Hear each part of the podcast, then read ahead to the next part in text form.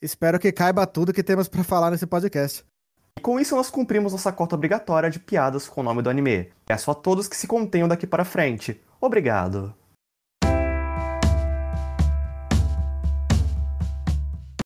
Olá a todos nossos ouvintes e muito bem-vindos a mais um Clube do Anime. Eu sou o Diego, do É Só Um Desenho. Eu sou o Fábio, do Anime 21. E hoje estamos aqui para comentar o curioso Kaiba, talvez um dos animes mais obscuros do diretor Masaki Uasa. Mas antes, diga-nos aí, Fábio, o que é o Clube do Anime? Clube do Anime é um projeto conjunto dos nossos blogs voltado para a discussão de animes já encerrados, especialmente animes um pouco mais antigos ou menos comentados. A gente tem um servidor no Discord, que é onde a gente se reúne com pessoas interessadas em discutir esse tipo de anime, e lá a gente elege animes para assistir e para discutir. Uh, um dos resultados disso é justamente esse podcast, no qual a gente discute sobre o último anime junto de alguns convidados lá do Discord. E falando em convidados, Vinícius, poderia se apresentar? Pois não, Diego. Muito obrigado por, ter, por me receberem. Meu nome é Vinícius, eu sou um historiador, é, game designer e eu sou autor do blog Finis Geeks, onde eu escrevo sobre cultura pop, anime, games e outros assuntos relacionados. Eu também às vezes escrevo para outros portais internet afora. Muito obrigado. Quanto ao anime da vez, este é, como eu disse, Kaiba, se passando no que podemos assumir ser o distante futuro, estamos aqui em um mundo no qual memórias podem ser armazenadas em chips, garantindo às pessoas efetiva imortalidade, além da habilidade de trocar de corpo ao bel prazer. Nosso protagonista, Kaiba, acorda sem suas memórias e terá agora de viajar pelo universo em busca da verdade sobre si mesmo. Uma história instigante, mas não sem os seus problemas, como bem iremos discutir ao longo desse podcast. E para começar, eu acho que podemos iniciar com a tradicional sessão de expectativas. Para os presentes aqui, digam um pouco quais eram as suas expectativas indo pro anime e algumas impressões gerais de se ao final o anime correspondeu ou não a essas expectativas. É, eu entrei nesse anime quase tanto no escuro quanto o protagonista do próprio anime. Eu sabia que era uma produção do Masaki Uasa, portanto que poderia estar em qualquer lugar no espectro de obras extremamente artísticas experimentais e obras comerciais. É, e eu sabia que era uma história bastante comovente envolvendo sentimentos e memória. Mas na verdade eu sequer sabia que se tratava de uma ficção científica. E eu devo dizer que, partindo desse ponto de partida, é, foi uma experiência mágica. É, eu, eu, acho que não decepcionou para mim. Eu tava mais ou menos no mesmo ponto que o Vinícius.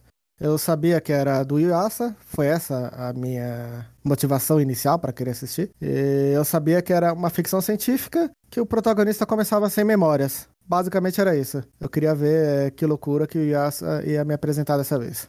E correspondeu ou não à expectativa?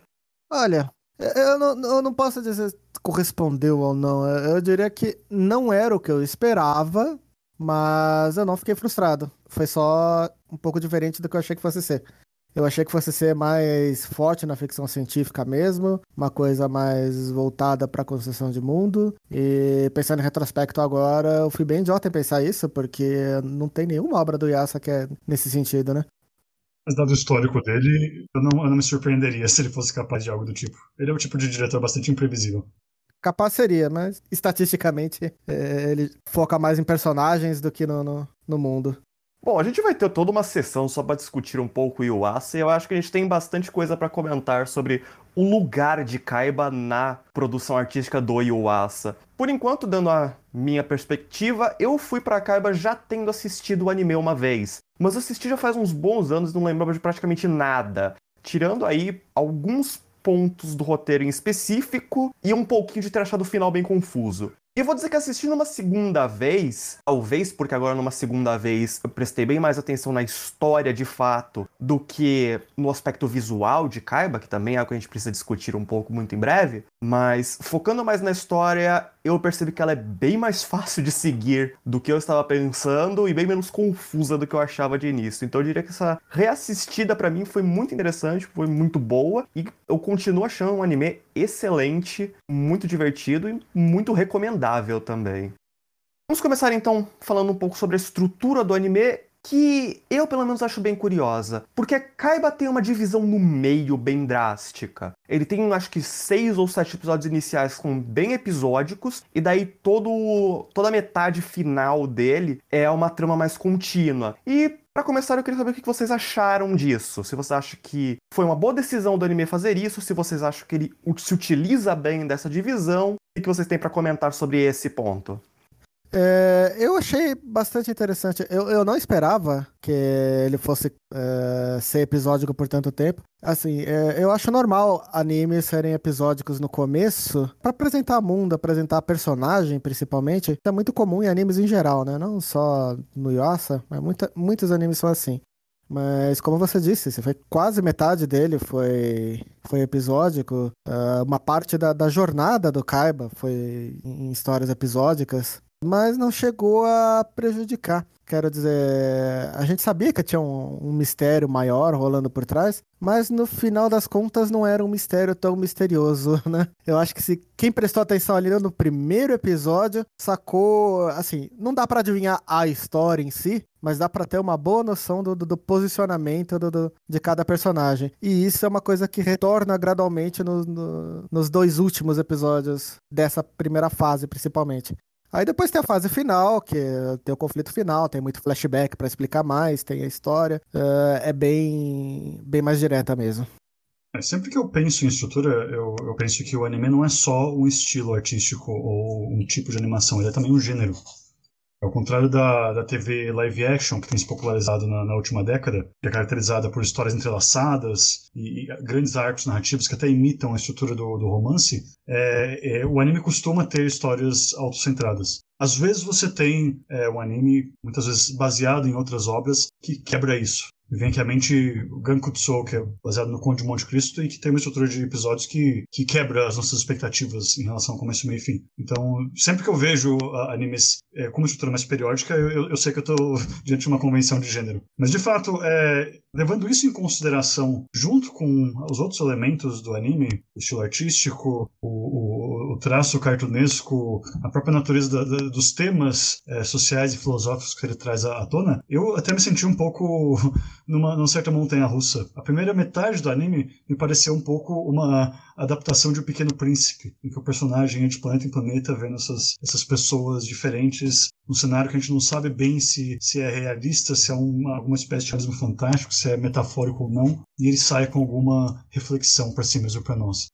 É, eu concordo com o que vocês comentaram que anime costuma mesmo. Tem muitos animes que começam com uma estrutura mais episódica e daí entram em um arco maior, geralmente mais pro final. Slice of Life faz muito isso, mas mesmo em outros tipos de história. Eu acho que o que me chama a atenção mais em Kaiba é o quão drástico eu diria que é essa sua parte episódica. Porque mesmo pensando nesses outros animes que começam mais episódicos, a gente geralmente tem um elenco de personagens que é fixo, e parte do motivo dele ser episódico é, como o Fábio colocou, ir introduzindo esses personagens. A gente tem geralmente um cenário fixo, uma ambientação que não muda drasticamente de um episódio para o outro, enquanto que aqui em Kaiba, ele é bem mais próximo de histórias que tendem a ser inteiras episódicas, em que a gente tem personagens figurantes, essencialmente, que aparecem por um episódio e desaparecem, em que a gente tem um protagonista itinerante, então cada episódio em um local completamente diferente, com todo um elenco completamente diferente. Então, eu acho que nesse sentido ele vai um, um pouquinho além do tipo de episódio que a gente está acostumado em anime, pelo menos em animes que tendem depois a entrar numa trama mais contínua. Uh, eu acho que ele é um pouco diferente assim. Eu só não acho que a transição foi eh, tão drástica assim. Eu acho que ali os dois últimos episódios dessa primeira fase do anime, eles, eles suavizam o máximo possível a passagem para a próxima, próxima metade. É, não discordo. De fato, esses dois últimos episódios aí, que acho que seriam os episódios 6 e 7, eles realmente já dão um foco um pouco maior na história de fundo, como que para fazer realmente essa transição. É, não vou dar detalhes agora de como eles fazem isso, a gente pode discutir isso quando a gente entrar na área de spoilers, mas concordo nesse ponto. Bom, avançando um pouco então a conversa, a gente pode comentar um pouco sobre a arte de Kaiba, que é o que mais vai chamar a atenção assim logo de cara, que é uma arte bem mais próxima do cartoon do que do anime. O que eu já vou colocar não é nenhuma surpresa vinda do Yuasa, que tende mesmo a ter um estilo artístico, acho que na maioria das suas obras, que foge bastante do que a gente tradicionalmente entende como estilo anime. Mas digam aí vocês, o que vocês acharam da arte de Kaiba? Eu sempre acho muito divertido a gente usar o termo cartoon como um oposto ao anime, se a gente pensar que o anime mesmo é uma derivação de um estilo que, que surgiu nos Estados Unidos nos anos 40 e 50. Os primeiros animes da era do Tezuka foram uma tentativa de construir em cima disso. Mas eu concordo, realmente é, é, é algo muito, muito distintivo. E especificamente, é, esse é um estilo que parece fazer referência específica a outros cartoons é, clássicos. Eu notei alguns, é, imagino que vocês devem ter notado outro. Vocês ouvintes provavelmente vão, talvez tenham identificado outros que nós três não saibamos. Uma referência inicial. Bom, o, personagem principal é uma referência direta ao Pequeno Príncipe do Saint-Exupéry, tem inclusive uma capa e uma espécie de coroa. Em, em, nos primeiros episódios ele se transforma numa criatura branca e, e, e gordinha, que parece muito o Mumin da escritora finlandesa Tove Jansson. É uma obra que, apesar de ser estrangeira, já foi adaptada diversas vezes a anime e é super popular no Japão até os dias de hoje. É, há alguns vilões que aparecem no fim da na segunda parte da trama que tem uma cobertura para o rosto, inclusive a revelação de quem eles são, a gente talvez comente isso, é algo impactante. Eles lembram muito os sacerdotes de uma das facções do Nausicaa do Vale do Vento, que também tem uma espécie de, de máscara parecida. Eu não sei, gente, vocês notaram mais alguma coisa que salta aos olhos?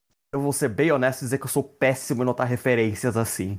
Eu acho que a, mais óbvia, a mais clara é mesmo a, o Pequeno Príncipe. O Kaiba, ele é o, o Pequeno Príncipe, assim, é, ele é idêntico, né? Ele é um, um menino loirinho, é, ele tem uma capa verde, ele viaja pelas estrelas. É... Ele é um literal monarca, inclusive, né? Ele é, sim, ele é. é se o Yuasa não quis fazer o Pequeno Príncipe, foi uma coincidência muito grande. É, mas, eu tenho certeza que ele quis copiar, não, não é possível. O próprio planeta do Kaiba que aparece no opening, ele é idêntico aos planetóides do Pequeno Príncipe. Esse pequeno asteroide com essas montanhas e crateras. Bom, ao longo do anime a gente descobre que não é daquele jeito na verdade, né? Mas na forma como aparece na abertura, realmente lembra muito, né, o planetinha do, do, do Kaiba. Ah, e tem plantas também. Embora. Bom, aí, se eu for comparar as plantas, já fica bem, já vai ser spoiler. Mas para além de referências, vocês viram que essa arte tem alguma função? Porque uma coisa que a gente discutiu bastante durante o clube é como a arte parece servir muito para suavizar muitos dos aspectos mais dramáticos, mais trágicos, especialmente da primeira parte do anime. Não só na primeira parte, o anime é extremamente violento. Tem pessoas virando geleia em quase todos os episódios. Isso em um estilo mais realista seria é, pior que isso só se fosse Cyber, né? Imagina. Eu não sei se suavizar a palavra que eu usaria. Eu acho que o fato de haver um contraste tão grande entre o que a gente vê e o que a gente entende que está acontecendo aumenta o, impacto disso. Que animes gráficos a gente tem a rodo, mas esse tipo de, de, de, de, dissociação é o que eu espero, sei lá, de um Made in Abyss a vida, coisa do tipo. E mesmo Made in Abyss ainda é bastante gráfico comparado com o que Kaiba faz, né? Exatamente, exatamente. Mas eu acho que, a, que, que, isso também aumenta a, a intensidade. Há, muitas atrocidades em Kaiba que elas ficam só implícitas. A gente tem a liberdade para para imaginar. Isso é uma das é, é, poucas cenas. Eu acho que isso não vai ser exatamente um spoiler, porque foi nos primeiros episódios. E eu vou tomar cuidado para descrever ela de uma maneira bem vaga. Mas é uma cena de sexo. E, e a gente não vê o sexo. A gente só sabe o que está acontecendo. E, e, essa cena de sexo dá errado de uma forma catastrófica. E quando outros personagens eventualmente invadem o quarto e veem lá o, o resultado sangrento daquilo, é, é algo tão é, irreal e, e, exagerado que, que, que, causa um choque e, de certa forma, uma, uma ojeriza na gente que cena nenhum de sexo hentai causaria. É, e assim, embora a gente não veja a cena inteira, embora ela não seja uma cena normal de sexo, não, não tem dúvida nenhuma, não tem duas interpretações. Aquilo lá é sexo, a gente vê, a gente sabe que é sexo. Mesmo se a gente tirar o áudio, né, que o áudio também indica que é sexo, a gente sabe que aquilo é sexo. É. Que é algo que Kaiba faz bastante, né? Não sexo, mas. Sexo, violência, qualquer coisa. Sim, é, apesar de tudo, não há realmente. É complicado falar não há margem para interpretação, mas mais no sentido de que ele é bastante explícito, ele só não é gráfico. Acho que é a melhor forma de colocar, assim. Ele é gráfico dentro do estilo próprio dele, né? É, se você pensa, a gente, a gente tava falando em cartoon, né? Se você for pensar em coisas dos em desenhos americanos, né? Principalmente mais antigos, você imagina o coiote caindo de um abismo, né? Ou o, o Tom tentando cozinhar o Jerry. Assim, né? Nesses desenhos americanos não há sangue, os personagens não perdem membros, nada assim. Mas são coisas bastante violentas também. Acho que Kaiba vai nesse sentido e vai um pouco mais além a ter consequências ainda, né? É, é que nem você falou, ele coloca consequências para esses tipos de ações, que é o que meio que diferencia ele se a gente for comparar com esses cartoons mais antigos, né? É, e que acaba também sendo o que o que coloca Kaiba como um anime não para crianças, apesar do estilo artístico. Isso é verdade. Mas bom, não é só sexo e violência que o, que o estilo de, de Kaiba esconde, né? No fim das contas. A gente já disse, ele é um sci-fi. Sim, e acho que nisso a gente pode discutir um pouco também como essa arte impacta no seu aspecto sci-fi. Eu vou colocar uma interpretação minha aqui. Uma coisa que eu fiquei pensando desde a primeira vez que eu assisti Kaiba é como esse estilo artístico permite uma representação que não diferencia tecnológico de biológico. A gente sabe que o mundo de Kaiba é extremamente tecnológico, por tudo que a gente vê, mas tudo ali tem um aspecto biológico, ou no mínimo orgânico. um aspecto que não parece máquina. Orgânico é uma boa ideia, né? Desde os próprios corpos dos personagens, que o, o anime eventualmente coloca que são mesmo orgânicos, até meios de transporte, né? Os meios de transporte desse povo aí é tudo coisa com pernas. O que vocês colocariam quanto a isso? Se fosse em um estilo mais uh, normal de anime, o que a gente poderia dizer mais realista, seria um completamente cyberpunk, né? Um mundo hiper, é, hiper tecnológico, que você pode tirar a, as memórias, trocar de corpo, que você pode ser um robô, enfim. Seria cyberpunk do, do começo até o fim. Mas com esse estilo artístico, hum, não é. Não dá para dizer que é cyberpunk. Fico muito feliz que você tenha mencionado Cyberpunk, Fábio, porque eu tenho muito a dizer sobre isso. Eu acho que tem duas coisas interessantes da gente ter em mente quando a gente pensa nisso. O primeiro é que quando a gente pensa no estilo Cyberpunk, a gente está pensando muito, sobretudo, na, na, influência da trilogia Sprawl do William Gibson, sobretudo o primeiro livro da série, o Neuromancer. E o Gibson, ele tomou uma, uma, uma, decisão artística de se inspirar fortemente na literatura de um dos maiores nomes da, da literatura policial noir, o Raymond Chandler, que falava sobre aquelas, enfim, ruas malvadas de Los Angeles escuro, com criminosos e prostitutas e corrupção, etc, etc.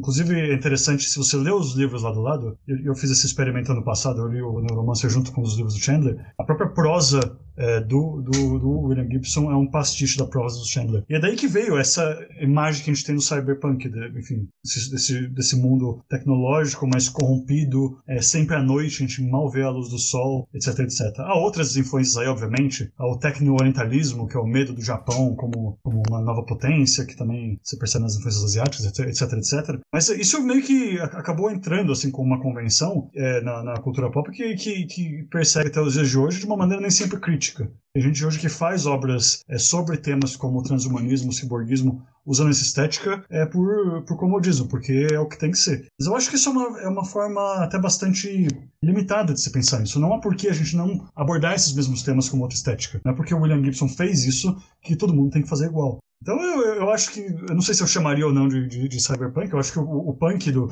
do, do, cyberpunk já traz um, uma espécie de juízo sobre a, o, o, valor da sociedade humana que talvez Kaiba não tenha, mas eu acho que ela se insere perfeitamente dentro desse tipo de questionamento. Tem uma outra coisa que eu queria falar também relacionado a, isso, sobre essa, essa, questão da diferença do, do tecnológico e o biológico. É, esses temas todos que o Kaiba fala, da, de você conseguir fazer upload das suas memórias, do, do, do, do, eu não ser o sinônimo do corpo, que é algo que a gente vai falar mais é, daqui para frente, enfim, é, essa, essa, essa, essa, penetração da tecnologia na, na nossa vida pessoal, isso é associado a uma, essa, uma, vertente chamada pós-humanismo, geralmente associada com o uso da tecnologia para a gente é, transformar ou melhorar ou até ultrapassar a humanidade. Porém, como movimento filosófico, o pós-humanismo tem uma outra faceta, que é de você superar o humanismo. Essa filosofia que existe, pelo menos desde a Renascença, se não antes, de colocar o ser humano no centro do debate. E uma das principais forças disso hoje, de quem defende isso é justamente é, com o meio ambiente. Tem tudo a ver com a luta ambientalista contra a mudança climática, a ideia de a gente tem que tomar decisões tecnológicas, políticas, etc., que não colocam mais o ser humano como esse cabeça da criação, e sim como um elemento nesse, nesse coisa.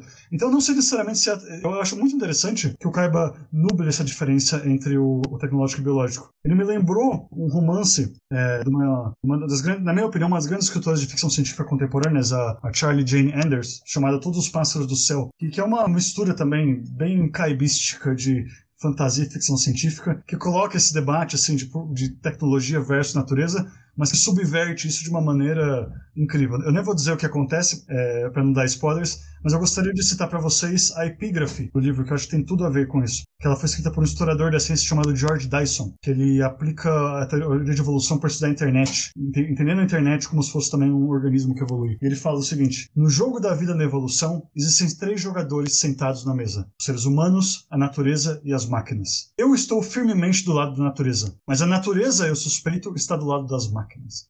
Sobre essa questão de se Kaiba é ou não cyberpunk, eu diria que ele certamente foge da estética tradicional, mas eu acho que ele é cyberpunk em temáticas, especialmente na forma como ele aborda, como o Vinícius bem colocou, a distinção aí do corpo e do eu, coisa que a gente vai comentar mais pra frente mesmo. Bom, avançando então a conversa, tá uns comentários finais aí para essa sessão sem spoilers. O que vocês diriam sobre Kaiba no geral e talvez mais importante, se vocês recomendam Kaiba e para quem?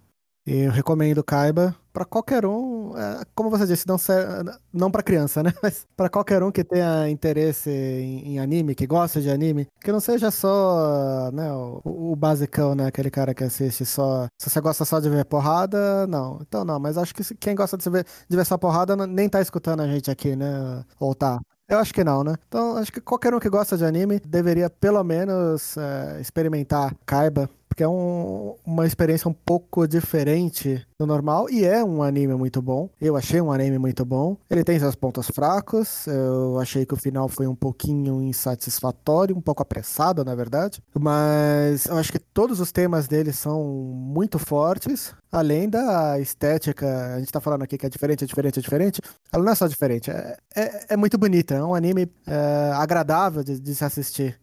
É, a gente não comentou, mas a animação de Kaiba também é muito boa. Mesmo para sua época, assim, é uma animação bem fluida, que eu acho que ele só consegue atingir justamente pelo estilo artístico dele, né? Sim, é, é uma animação excelente. E bom, quem já tiver assistido algum anime do Masaki Yuasa e tiver gostado, esse daí tem a obrigação de assistir Kaiba. Assista Kaiba. Olha, tem histórias que a gente vê e a gente esquece no minuto seguinte gente assistiu a linha, a gente dorme na manhã seguinte, a gente nem sabe do que viu. Não só porque eles são medíocres, mas porque eles são é, muito derivativos. Kaiba é um daqueles animes que eu sinto é, que ousaram. É, o diretor e a equipe tentaram fazer algo diferente. É, isso por si só já acho recomendável, e o resultado é um tipo de história que fica na nossa mente. Durante todas as semanas que eu, que eu, que eu acompanhei com vocês esse, esse, anime, é, eu realmente senti que eu estava em outro lugar. Essa é uma experiência incrível que eu recomendo também para todo mundo que, que gostar de, de, de acompanhar uma boa história. Bom, só faço concordar de novo, porque realmente é um anime excelente, como eu já comentei. Assistir uma segunda vez só me fez apreciar ainda mais essa história. E de fato, se você gosta assim de histórias com estética um pouco diferente, se você gosta dos animes do Masaki Oasa, com certeza vale muito a pena dar uma chance para Kaiba. Mas com isso, nós podemos então avançar. Antes, porém, quero falar um pouquinho mais sobre o clube, Fábio. Anunciando o nosso próximo podcast, né? Que é, vai ser sobre Cutiburanco. A gente está acompanhando ele ainda no, no clube, né, no momento em que gravamos o podcast. Gravamos esse podcast. É, a gente vai terminar de assistir e vai gravar um podcast sobre ele depois. E além do Clube de Cutiburanco, que quando esse podcast for pro ar, eh, provavelmente já vai ter acabado, nós temos vários outros clubes em andamento. Então, se você quiser assistir, eh, acompanhar anime com alguém, coisas que você talvez não tenha oportunidade, dá, dá uma passada lá no clube. É, os clubes que a gente tem no momento. É, nós estamos. A, acho que estamos. Acho que a gente está terminando o Nekono, Nekono, Nekomonogatari Kuro. Ou a gente está começando o Monogatari Series Second Season. É, isso vai depender de quando esse podcast for no ar. Mas enfim, a gente está assistindo a série Monogatari inteira, seguindo pela ordem de lançamento. Fora isso, nós temos clubes também de Ojamajo Doremi. A gente está na segunda temporada agora, que é o Sharp. Nós estamos assistindo os filmes do Ghibli e de tempos em tempos a gente também faz um que a gente chama de clube maratona, que a gente escolhe um anime, assiste tudo de uma vez, ah, daqui a uma semana, duas semanas a gente vem e comenta o anime inteiro. Então passa lá, dá uma olhada, vale a pena. Tem muita gente legal, tem muito anime legal e estamos tentando aumentar o número de pessoas por lá para ver se a gente consegue organizar outros clubes além desses que a gente já comentou. Então, dê lá uma passada e a partir de agora, spoilers estão liberados. Se você ainda não assistiu Kaiba, essa é a sua chance de pular fora. Se você já assistiu ou não liga para spoilers, a partir daqui continuamos a discussão. Então, entrando afinal nos personagens. E eu separei aqui três personagens, talvez coubesse um quarto aqui, mas daqui a pouco a gente fala disso. A gente comentar um pouco, começando com o nosso protagonista, o Kaiba. O que, que vocês têm a dizer sobre ele?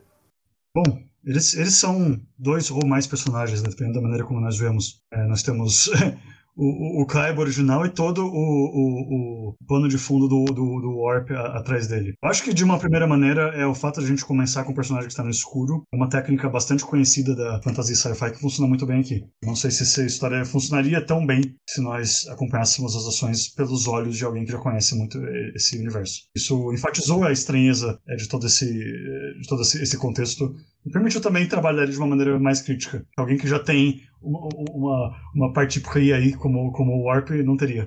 É, isso é verdade. A gente começa com o Kaiba. Na verdade, ele não tem nem nome no começo, né? Ele é chamado de Kaiba na narração, então a gente chama ele de Kaiba por causa disso. Mais pra frente a gente descobre que ele se chama Kaiba mesmo, mas esse não é o nome original dele. O nome original dele é Warp. Warp é uma dinastia de clones que está sendo, sabe-se lá há quanto tempo, séculos, milênios, não dá para saber. É, é, são clonados aos, aos milhares. É... Bom, não vou falar a característica dele agora, a gente pode comentar isso depois na, na parte sobre pesquisa científica. O fato é, ele é um monarca é, de um planeta que aparentemente é o líder de um, univer de um universo, né, de um império. Só que em algum momento ele perdeu as memórias, ele se encontrou com outros personagens e foi aí que ele recebeu o nome Kaiba. E a gente acompanha daí, ele perde essas memórias também, e é a partir daí que o anime começa. Ele, ele tem que descobrir não só a, a, história dele como Warp, ele tem que descobrir a história dele como Kaiba. Ele parte numa, numa jornada e ele descobre isso aos poucos, ao mesmo tempo que ele descobre como é que é o universo em si. É, é bastante interessante. Uma coisa que eu acho muito legal nele é que ele não é apenas alguém que perdeu a memória, ele é alguém que, digamos, tinha rabo preso com muitas coisas na época que ele era alguém que tinha uma identidade. O Warp mesmo, ele era, justamente por ser esse, esse monarca, enfim, ele era um grande ditador, dependendo de quem você pergunta, o responsável pelas maiores atrocidades ou o único salvador da humanidade. E mesmo ele, como Kaiba, tem uma relação bastante complicada com os personagens. Eu tô me tocando agora, esse tipo de, de, de dilema, a ideia de uma, de uma pessoa é, amnésica que precisa vir é, as, as claras com coisas que elas podem não ter feito, é algo muito incomum em, em histórias é, do tipo. Eu vou citar dois exemplos. Tem um filme, não sei se vocês já viram, chamado Cidade das Sombras, do Alec Proyas, lançado no fim dos anos 90. É sobre uma cidade que que, que, é, uma, é uma prisão epifânica, é um experimento e os, e os habitantes não sabem. E todo o dia os, as entidades que controlam a cidade elas resetam tudo e dão ocupações de identidades novas e memórias novas para essas pessoas. E o protagonista é um desses caras que ele acorda e ele descobre que naquele dia ele é um assassino que matou a mulher. Só que ele não é isso, ele começa a ter um, esse dilema entre quem ele é e, e, e a identidade das memórias que querem imputar ele. Outra obra dessa mesma época, por sinal, é o jogo Planescape Torment, cujo protagonista também é um amnésico, que nem nome tem. Ele precisa viajar um mundo é, fantástico, sabendo que 50 anos atrás ele fez grandes coisas, não necessariamente boas, e, e responder as seguintes questões: é possível mudar a natureza de uma pessoa? Isso é uma questão que eu acho que Kaiba também coloca. Eu acho interessante é, que o Kaiba, em um mundo que você pode tirar as memórias uh, ou instalar memórias novas que nunca foram suas em primeiro lugar, é, o problema dele é, é, não ter memórias. E ele tem uma moral muito forte quanto a essa questão de memórias, né? Ele tem. Ele faz questão de ter todas as memórias dele, e ele também faz questão que a Neiro, outra personagem, para quem ele fez mal, afinal de contas, ele é o ditador desse império, é... mas eles se apaixonam, os dois se apaixonam, é... ela morre, ele ressuscita ela, e ele poderia ter retirado as memórias ruins dela, mas ele não, ele fez questão que ela tivesse todas as memórias. Então, o Kaiba ele se diferencia assim dessa dinastia Warp por causa dessa moral elevada que ele tem e fica subentendido que ele desenvolve essa moral em parte porque conheceu a Neiro, isso antes do anime começar, e depois do anime começar, conforme ele conhece o mundo e descobre tantas coisas ruins e erradas que acontecem, é, ele aprofunda essa noção de moral dele. Não é algo natural, mas é, é algo dele, que ele desenvolveu, que ele adquiriu.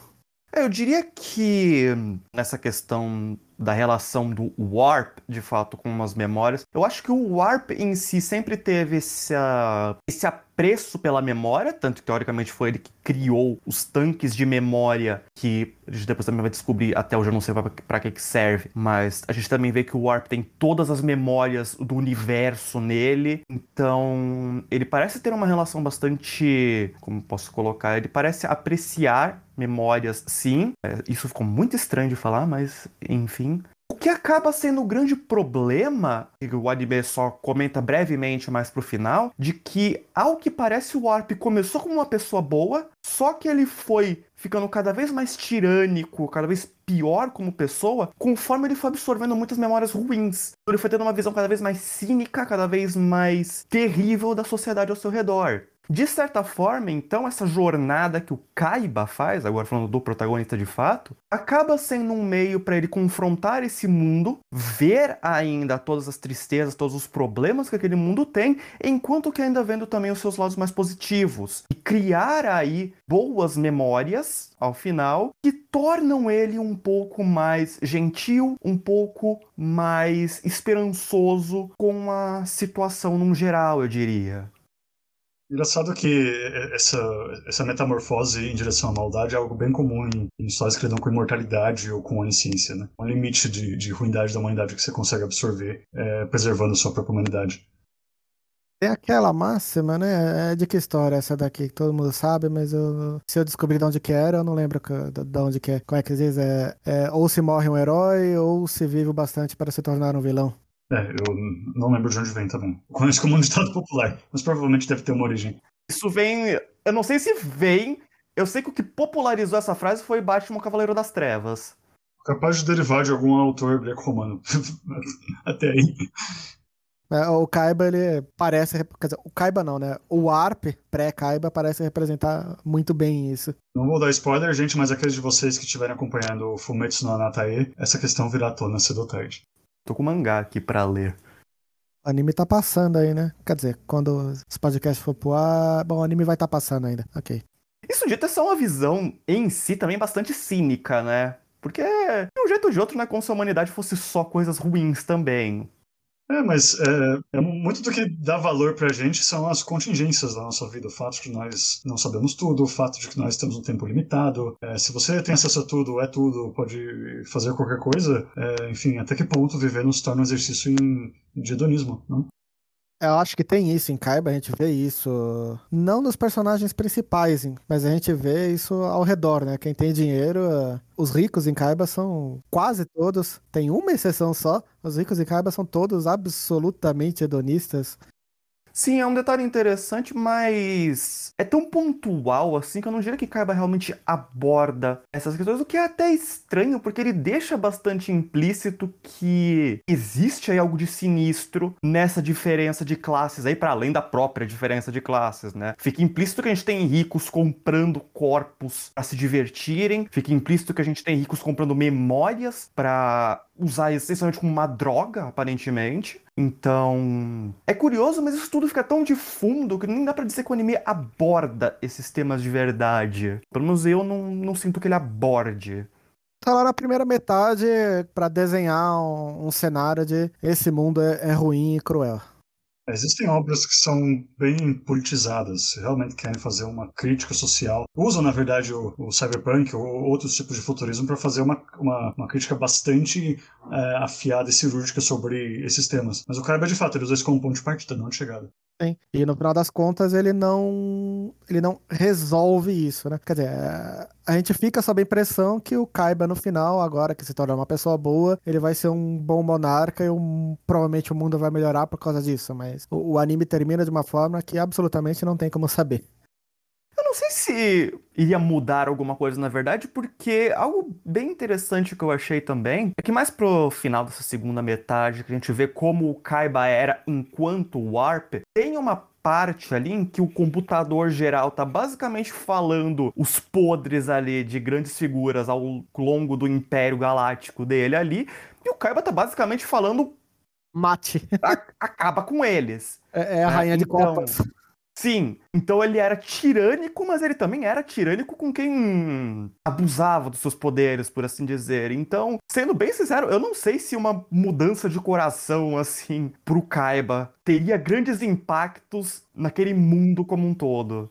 Mas acho que ele era assim porque isso também faz ele parecer mais cínico. E a gente sabe que, na verdade, ele não era cínico só por ter acumulado muitas memórias. Ele era cínico porque ele perdeu uma memória muito particular do começo da, da jornada dele, quando que nem era uma memória dele, do Kaiba em si, né? Era uma memória provavelmente do, do, do ARP 1, né? O primeiro, o ARP.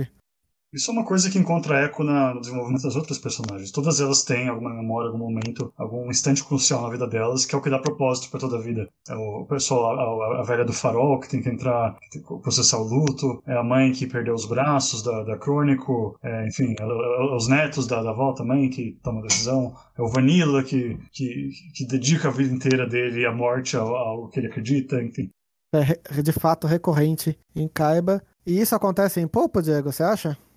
É uma boa pergunta, viu? O Popo é um personagem bem estranho, em que ele é ao mesmo tempo um vilão bem vilanesco, para usar realmente aqui do pleonasmo. Ele é o antagonista, né? Ele é o antagonista da história, mas o anime parece que a gente parece querer que a gente simpatize com ele, ou no mínimo com a história de vida dele. Nesse começo de vida, parece ter sido bastante pobre, né? E Posso como dar uma isso... spoiler aqui?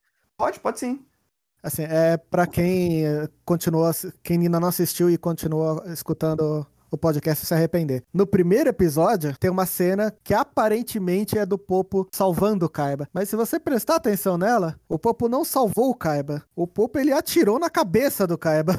Foi um, uma outra criatura lá, esqueci o nome da, da, daquele, daquele pássaro, que salvou daí o, o Kaiba da, do tiro do Popo. E o tiro do Popo acertou a máquina que tava vindo atrás do, do, de caçar o Kaiba também. E provavelmente de caçar o Popo também.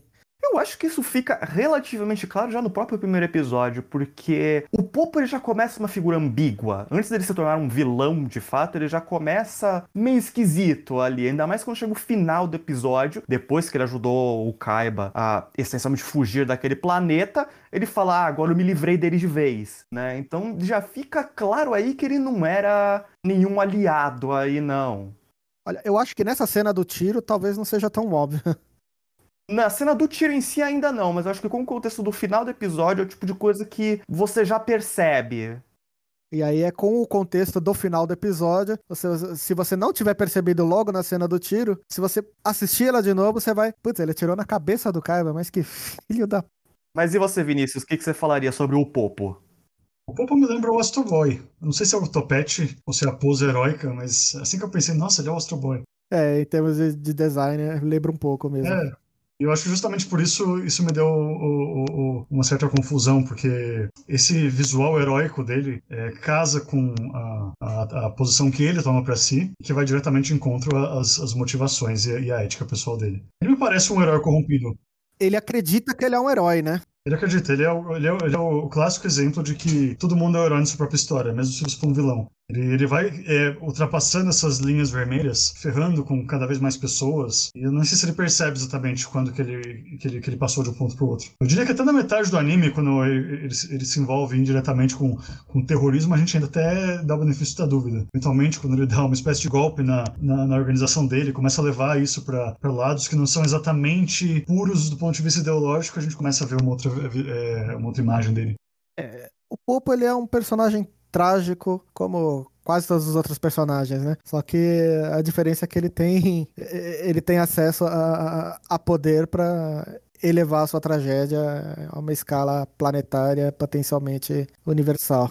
Popo eu sinto que ele eu sinto que ele comece, quando eu falo começo eu digo ainda nos flashbacks, quando ele era criança e tal, na infância dele que ele só percebia essa diferença de classes, ainda de forma bastante infantil, claro, né? Ele começa com, claro, rancor para com isso. Só que quando ele se junta na nessa seita, acaba sendo também um grupo terrorista, a Isodan, para começo de conversa ele já se junta de uma forma um pouco estranha, porque essa é uma seita que é contra os chips, contra você poder ficar trocando de corpo em benefício próprio, só que o Popo já entra nela com um corpo novo, porque ele tinha um corpo muito frágil. Então ele entra, né, já assim. Depois a gente vai aprender também que ele foi bastante manipulado pela seita, que ele já descobriu a verdade sobre a seita várias vezes, sempre teve a memória apagada e tal. Então, o que adiciona um pouco o aspecto de tragédia e também faz a gente perguntar até que ponto ele está sendo ele de verdade, né? Mas eu diria que pela forma como ele entra, ele já entra nessa seita não acreditando muito nos ideais que ela coloca. Pelo menos eu nunca senti que ele acredita em tudo que está sendo falado ali. E conforme ele vai avançando ali dentro, passa disso de um desejo infantil para algo bem mais concreto, onde o objetivo dele parece que vai cada vez mais deixando de ser um avanço ideológico, um avanço desse grande ideal de criar um mundo bom para todos, ou mesmo dos ideais da Isoldan de acabar com as trocas de corpo e tal, para algo muito mais egoísta mesmo, muito mais egocêntrico dele querer se tornar rei,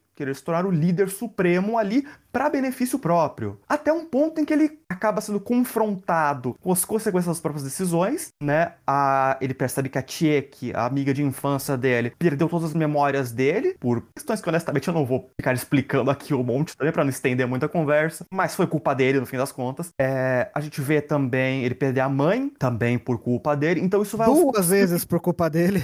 Duas vezes por culpa dele, então isso vai meio que quebrando ele aos pouquinhos, quando ele finalmente consegue se tornar rei, eu sinto que ele quando ele se torna rei, ele já está quebrado, né? Já está acabado. Sim, mas eu diria que é a combinação de da tragédia que ele sofreu até aquele ponto com esse poder repentino e esse ganho de todo o objetivo da vida dele ali de uma vez, que faz ele estourar de vez. E daí quando tá vindo aquela planta carnívora gigante chegando para devorar o planeta, ele fala: "Não, vamos deixar ela devorar todo mundo", né? Já completamente desistindo aí de qualquer coisa, literalmente. Então, é um personagem bem, bem multifacetado, bem curioso e bem trágico, de fato. Eu senti que nesse momento ele já tinha perdido o, o juízo. Ele parece o, o Denethor do filme do Senhor dos Anéis. É assim que ele chama, né? O regente de Gondor. É verdade, é, é verdade. É, é, o Denethor, quando ele manda né, o Faramir, ah, vai lá e, e, e retoma os Gilead. Não, não tinha chance nenhuma de retomar os Gilead. Ele literalmente mandou o filho pra morte. Exatamente. Mas eu acho que esse dilema do Pope é um dilema comum, assim, a política as histórias que lidam com o poder de uma forma geral. Nós lutamos contra desigualdades em prol de alguma coisa, mas e se nós pudermos nos beneficiar desse mesmo sistema corrupto que a gente nos uh, critica? Nós somos contra a transferência de corpo, mas e se isso trouxer de volta alguém que nós amamos? Muitas pessoas é, geralmente não são tão, tão fiéis aos seus é, valores quando se trata da, da, nossa vida pessoal, dos nossos poderes. E é uma, é uma coisa, é uma dessas questões atemporais da, da arte, de certa forma. E é algo que a gente vê na Isoldan, né? Sim, a própria Isoldan, a gente fica bem claro que, no mínimo, o seu regente, o seu governante, o seu, sua figura líder, não acredita absolutamente nada do que estão falando ali. Sim, ele só quer usar a organização. Ele só quer usar a organização para tomar o poder para si mesmo, né? E mesmo pessoas dentro da Isoldan, quando conveniente, elas ah, trocam de corpo, sim. Tanto ao nível pessoal, como a gente vê quando tem um cara lá que troca o corpo da irmã, parece que porque a irmã estava sofrendo alguma coisa e tal, quanto ao nível da própria organização, em que eles aceitam, por exemplo, que a Neiro assuma um outro corpo se for para fazer um trabalho para a organização. Isso lembra uma frase célebre do Getúlio Vargas: Aos amigos tudo, aos inimigos a lei. Exatamente. Excelente. Muito bem colocado. Mas eu acho que a gente pode entrar, entrar aí nessa terceira figura central da história, que é a Neiro. Que demora até a gente, até o anime falar com todas as letras, mas tá ali desde o começo, né? E tá ali, claro, desde o começo, inclusive, que ela é. que ela tem relação com o Kaiba. E se você prestar um, um tiquinho mais de atenção, você percebe desde o começo também que ela era amante do Kaiba. Mas ela também perdeu essa memória. A Neira é a minha personagem favorita do Kaiba. Eu acho que ela que sintetiza, vive na pele todos os principais dilemas do anime relacionados ao ciborguismo, ao transhumanismo, mesmo as questões filosóficas. É, é, é ela é, é do elenco principal é quem mais drasticamente muda de corpo. Tem um episódio em que ela é colocada num, num, num, corpo de terrorista, que é muito interessante, né? Que isso a ficção cyberpunk geralmente traz. Quando você precisa fazer algum trabalho no, no, nesse tipo de mídia, você recebe um corpo à altura. Independente desse corpo ser condizente ou não com a sua é, natureza. E o corpo dela ele até é, caricato, porque ele, ele, é muito bruto e ele, ele, ele, tem bombas no lugar das mãos. Ela não consegue nem, nem cumprir as funções fisiológicas do corpo dela, porque o corpo é feito exclusivamente para matar. E também tem outra coisa interessante, isso é meio jogado é, é, de uma maneira apressada, como você bem disse no final, é, Fábio, mas o, aquele serzinho voador que acompanha o Kaiba, nós descobrimos que aquilo é um pedaço da Neiro também. Sim. É, isso acho que fica mais ou menos subentendido. É, é outra coisa que você pode pegar logo do primeiro episódio, porque tá lá o, o corpo da Neiro no, no, no laboratório daquele cientista. A gente vê um monte de, de, de bichinho lá, igual ao Rio Rio na parede. Aí entra o Popo na sala, ele fala: Ó, oh, é melhor você não ter mexido com as memórias dela, porque senão. E aí no final da cena a gente vê que sumiu um dos bichinhos da, da, da, da parede e ele vai justamente atrás do Kaiba. E ele reage, é, ele sempre reage quando o Kaiba se aproxima de memórias da, da, da Neiro. Então a, dá pra, dá pra sacar, mas. É interessante porque no episódio 2, no segundo episódio, tem uma cena em que a garota que tá lá com o Kaiba na, na parte de carga do, da nave. Ela vai se trocar? Não, não é nem que ela vai se trocar, ela literalmente pergunta pro Kaiba, que tá numa fantasia de popótamo ali, ele não, não consegue comentar, né? Mas ela pergunta sobre a Ryo Ryo, ah, é sua namorada? A Ryo Ryo confirma. Uhum, é verdade. É algo que passa super rápido e é capaz de nem perceber. Mas quando você tem um contexto maior, realmente, tá ali desde o começo. Isso prova que essa é uma série que a gente precisa ver mais de uma vez. Ajuda. Mas assim, é, se você assistir junto com a gente lá no clube, talvez você pegue desde a primeira vez, porque o pessoal é afiado lá, viu? é, ver, ver coletivamente sempre ajuda, né? Cada um presta atenção em umas coisas, a gente acaba fazendo um balanço. É, a Neira acho que é a personagem mais consistente também. É... é que ela passa o anime inteiro sendo manipulada, né? Pela falta de memórias. Mas ela ela não tem muitos conflitos em si mesma. Ela passa a ter conflito quando ela acha que matou o Kaiba, porque ela estava ainda sendo manipulada, e ela recupera as memórias basicamente ao mesmo instante. É, esse passa a ser o conflito dela. O que eu acho bem interessante até, porque de certa forma então mostra que as memórias nunca estavam apagadas, elas só foram seladas. Então o Ryokyo era realmente uma cópia, não era as memórias em si. O que acaba tornando talvez esse único caso em, no anime em que um clone não tenta matar o original, né? É, ao contrário do que o Vanilla disse que clones costumam fazer, né? E o que a gente vê com o próprio Kaiba, né? Eu não sei se foi esse o caso ou se foi só o caso do corpo do Kaiba ser muito poderoso. Porque a gente sabe que o corpo do Kaiba é muito poderoso. Eu não entendi até o, até o final do anime. Eu não entendi se, se foi o caso do, do corpo ter matado a mulher lá porque era um clone ou se era só um corpo forte demais e ela não aguentou. Não, não, eu digo com relação a... aos Warps claramente tentarem matar o antecessor. Ah, sim. É, nesse caso também eu entendo que é, é uma questão de poder, né? Então, ah, sim. um pouco. Poder e de sobrevivência para eles também, né? Sim. Se o poder é baseado em maneira de clones, você precisa matar o antecessor mesmo, não tem como. A questão é que, pro populacho, né, existe uma lei que proíbe ter clone. E a partir do momento que você tem uma lei que proíbe ter clone, é, é óbvio que os clones vão tentar matar o original, porque se eles não matarem o original, eles é que vão ser mortos, né? O Vanilla até fala, ah, matar clone tudo bem, matar clone tá liberado. o homicídio é matar o original.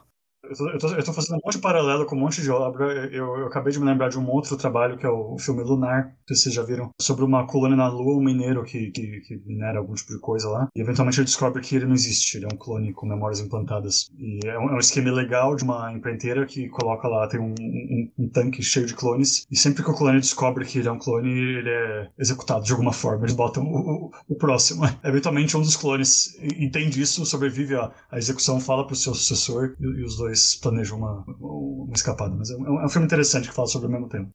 E a Neiro é a responsável, o anime deixa, acho que explícito até, né? Que a Neiro é a responsável pela mudança do Kaiba, né? Pela mudança do Arp, na verdade, que ela chama de Kaiba depois, porque ele estava sem memórias, né? então ela dá um nome para ele. É uma visão até bastante otimista, se você para pra pensar, né? Não importa qual no futuro nós estejamos, quão destruída a sociedade esteja, quão corrompido o sistema, a gente sempre tem aquele quinhão de humanidade que pode nos salvar. É, a humanidade, mais especificamente nesse caso, né, o amor. Exatamente. Falando em amor, nós podemos entrar então numa questão sobre o próprio romance no anime. Que a gente tem dois exemplos mais fortes de romance na história que eu acho que a gente pode comparar e comentar um pouco, que é o que a gente vê durante a primeira metade com o Vanilla e o Kaiba no corpo da Crônico, que é um romance unilateral mesmo, é o Vanilla bastante interessado na Crônico. E durante a segunda metade a gente tem o que é o romance central da história, de fato, que é do Kaiba com a Neiro. O que vocês teriam para colocar sobre o romance em Kaiba? É, eu, eu, eu, eu, acho que de uma maneira geral, antes de entrar nos romances específicos, é uma forma de. de é, uma, é uma maneira de enfatizar o poder das conexões humanas. Eu diria que, inclusive, isso vai além do, do amor romântico. Nós temos vários personagens que têm relações com, com seus filhos, com suas famílias, outros tipos de amor é, aí que acabam é, salvando elas dessa corrupção, dessa, dessa linha de montagem é, em direção a qual a sociedade está arrumando. Sobre os romances específicos, é, Fábio, você tem opiniões sobre eles? Deixa eu pegar a sua linha aí, que foi muito boa. É verdade, tem várias outras relações paralelas, né? Principalmente na primeira metade. É, a gente tem aquele cientista, né? Que é, que ter um corpo antigo que precisa ser recarregado e que tem um, um, cachorro que na verdade é a cientista, é uma outra cientista que, que ajudou a, a consertar ele quando ele estava lá desligado e ele nem percebeu que era ela esse tempo todo. Tem a, a avó do farol lá, que o, o marido dela tinha morrido e ela apagou essa memória porque foi uma coisa muito traumática para ela e quando ela finalmente entendeu isso, quando ela finalmente aceitou isso, ela morre também. Tem, tem vários uh, relacionamentos nessa primeira metade do anime. Eu acho que é mesmo um, um ponto que, que o anime estava tentando fazer desde o começo. E você diria que ele conseguiu? Olha, eu diria que sim. O anime consegue é, destacar né, a importância de, de, de relações, né, como, como o Vinícius disse. Aquele é um mundo hipertecnológico, uh, governado por uma ditadura brutal, que você não sabe se você é você mesmo, porque as memórias podem ser manipuladas. Uh, tem bandido ali na esquina esperando para meter uma paulada na sua cabeça, roubar seu corpo, roubar suas memórias. Esse é um mundo brutal, mas as pessoas ainda são seres humanos no, no fundo, elas ainda são capazes de amar. Mesmo a mãe da Crônico que vendeu a filha, ah, literalmente ela matou a filha, ela depois se arrepende. É tia da Crônico, tecnicamente. É verdade, ela é tia. Mas, bom, aquela, uh, na prática, ela. ela na prática, ficou como mãe adotiva, né? Foi mãe adotiva, né? Criou a menina desde pequena. É, ela se arrepende profundamente daquilo e ela tinha algumas memórias seladas, inclusive, em relação a, a Crônico. É uma, uma relação bastante complexa. O anime constrói ela pra gente detestar ela, mas depois a gente entende ela. E, bom, não, não dá pra simpatizar com ela, porque afinal de contas ela ela ainda foi a responsável pela morte da Crônico, mas é, não dá para ficar com raiva também, eu acho. Mais do que isso, é, se a gente pensar no sucesso dessas representações, é, essas cenas, é, todo esse, esse viés humano do anime é muito emocionante. Há certas cenas no anime, como a, um, um, gesto de afeto entre a Neiro no corpo terrorista e o Kaibo no corpo da Crônico, ou mesmo a cena da, da, da tia barra mãe tio da Crônico tocando a música, que é a música tema do anime, no instrumento e tendo a sua catarse. E, e isso são, são cenas emocionalmente muito poderosas. Eu, eu perdi a conta já de quantos animes de romance animes, portanto, cuja única tarefa era, era suceder né, né, é, em sacudir nossos corações, nos fazem sentir absolutamente nada pelos personagens. E, e, eis aqui a gente diante de um anime que conta uma história poderosa, que fala coisas importantes e que ainda tem é, cenas de afeto e amor que, que, não, que nos pegam de jeito. Eu acho que o anime foi extremamente bem sucedido nesse aspecto. É, assim, tem duas cenas que eu destaco, assim, como as mais poderosas do anime, é, é, uma para cada um dos casais principais. É, a primeira é a da, do, do, do, Kaiba no corpo da Crônico e da Neiro no corpo da Cientista. Uh, os dois perderam as memórias um sobre o outro, os dois estão em outro corpo e mesmo assim eles sentem um, uma atração brutal, assim, inevitável uma pelo outro. A, a Neiro tenta beijar o Kaiba quando ele tá dormindo, mas ela acaba recuando, porque afinal de contas ela é uma terrorista, ela não pode sentir emoções, né? Ela, ela acha que ela não merece isso. E o Kaiba também, ele já tinha tendo vindo de outro planeta, ele tinha descoberto que ele era um, um monarca detestado. É, ele era, de alguma forma, responsável pela situação do mundo. Ele não se lembra exatamente do que né? Mas ele, ele vê uma estátua dele e ele descobre que ele, é, ele, ele manda naquela porra toda e que ele não. que ninguém gosta dele e que o mundo é a merda que é. Então ele tem essa coisa assim, né? Ele, ele hesita, né? Então no final das contas os dois hesitam, mas é, é uma cena muito forte entre os dois. É, e outra cena é quando entre, daí entre a, o Kaiba no corpo da Crônico e o Vanilla o Vanilla ele também é apresentado inicialmente como um vilão, ele é um, um guarda corrupto, né, um policial corrupto, que aos poucos a gente descobre que ele faz isso porque ele, ah, ele, ele precisa juntar dinheiro, porque ele quer comprar um corpo novo para a mãe dele. E ele, inclusive, parece que ele tá no, no, corpo natural dele, o que faz sentido, porque a gente vê os outros, a, a corporação de outros guardas lá, né, eles têm aquele, aquele corpo estranho, sorridente, amarelo lá. E ele não, ele é um um, gordão grandão, meio bonachão, meio com cara de malvado. É, ele se apaixona pelo corpo da Crônico. A paixão dele é claramente física, mas mesmo assim, ele nunca viola, ele nunca força ele tenta conquistar de verdade a Crônico e no final eles estão sendo perseguidos lá, né? Porque toda, to, toda a corrupção dele é descoberta e eles são de alguma forma ligados aos terroristas, então eles estão sendo perseguidos, vão ser destruídos. Ele salva a Crônico no, no final, daí ele tem uma cena lá que ele, ele tira a memória, ele beija ela, ele tira o chip de memória dela nesse momento, abraça ela, ele se sacrifica para salvar ela. Eu acho que é uma cena bastante bonita também. Esse romance do Crônico e da, da, da Crônico e do Vanilla me, me, parece muito desconfortável em vários aspectos diferentes. É, para começar, o, o, Vanilla ele tem uma forma que é propositalmente repugnante. Não é só que nem é, o, é feito o pra ser assim, né? Exatamente, ele é feito pra ser assim. Até me lembro uma, uma citação da Jessica Rabbit do filme Uma Salada para Roger Rabbit, que ela fala: Eu não sou devassa, só foi desenhada desse jeito. Ele também, ele não é mau, ele só foi desenhado desse jeito. E ele tem um, é, ele começa, como você mesmo disse, ele começa como, como vilão, pelo menos o antagonista. O, o Kaiba, ele, é, ele tá lá de legal na, na nave. É, aí começa com esse romance é, que é unilateral. não tem absolutamente nada minimamente próximo de consentimento envolvido. Eu, pelo menos, comecei a ficar com medo. Será que, será que o Kaiba barra Crônico vai, vai se abaixar e vai se permitir isso? E, por outro lado, ele, ele tá manipulando o Vanilla, né? Não sei, não sei se, o, se o Vanilla... É, é triste para pensar que ele se sacrificou por uma mentira. E no final das contas, eh, assim, né, nesses, nesse último episódio aí, né, do, do, do Vanilla, o Kaiba até começa a pensar, né, ah, porque ele tá no, no corpo da Crônico, é, ele pegou o corpo da Crônico pra fugir, né, porque ele precisava de um corpo novo, mas ele também tinha uma profunda consideração pela Crônico, porque ele conheceu ela no planeta lá, ela ajudou ele, ela era uma menina legal e tal, ele tinha uma profunda consideração por ela, e daí ele começou a pensar, não, se a Crônico tivesse viva, por que tipo de pessoa será que, será que ela seria, ia se apaixonar? Será que ela ia se apaixonar por alguém como, como Vanilla?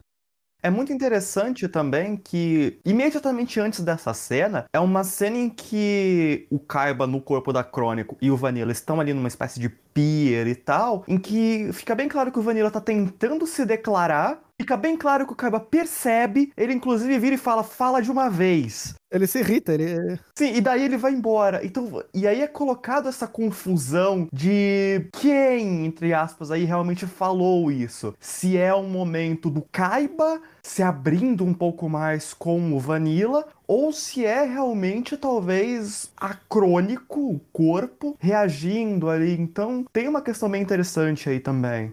Ninguém quer falar mais nada nesse assunto? Tô pensando, é muito, muita food for thought aqui.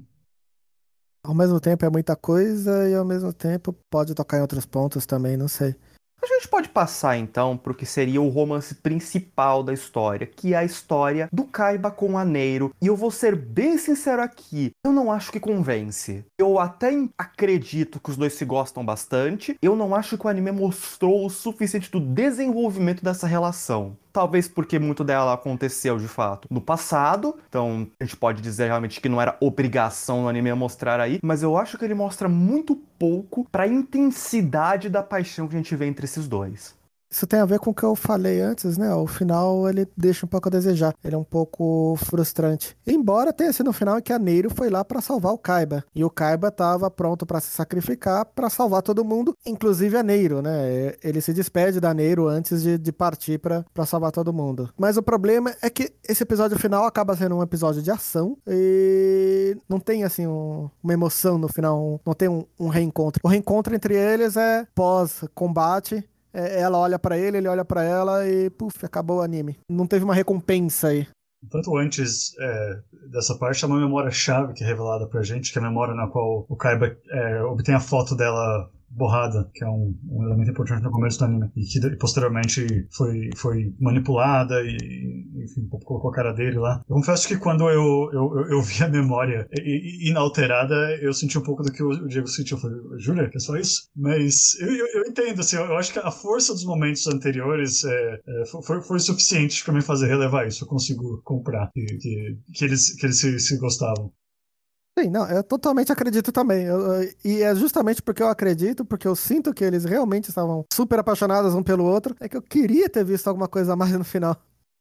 É, eu concordo. É exatamente isso que eu sinto também. Eu acredito que eles se gostavam. Eu queria ter visto um pouco mais desse processo. Ou então, até que nem o Fábio deixou para colocar aí, talvez era um pouco mais deles juntos no presente. Porque a Neiro recupera as memórias, imediatamente depois o Kaiba tem que subir, enfrentar o vilão da vez. E os dois permanecem separados até o final da história, né? Só volta a se reencontrar nessa ceninha final, que um olha pra cara do outro, os dois sorriem e acabou a história. Então a gente não vê uma interação deles tão forte.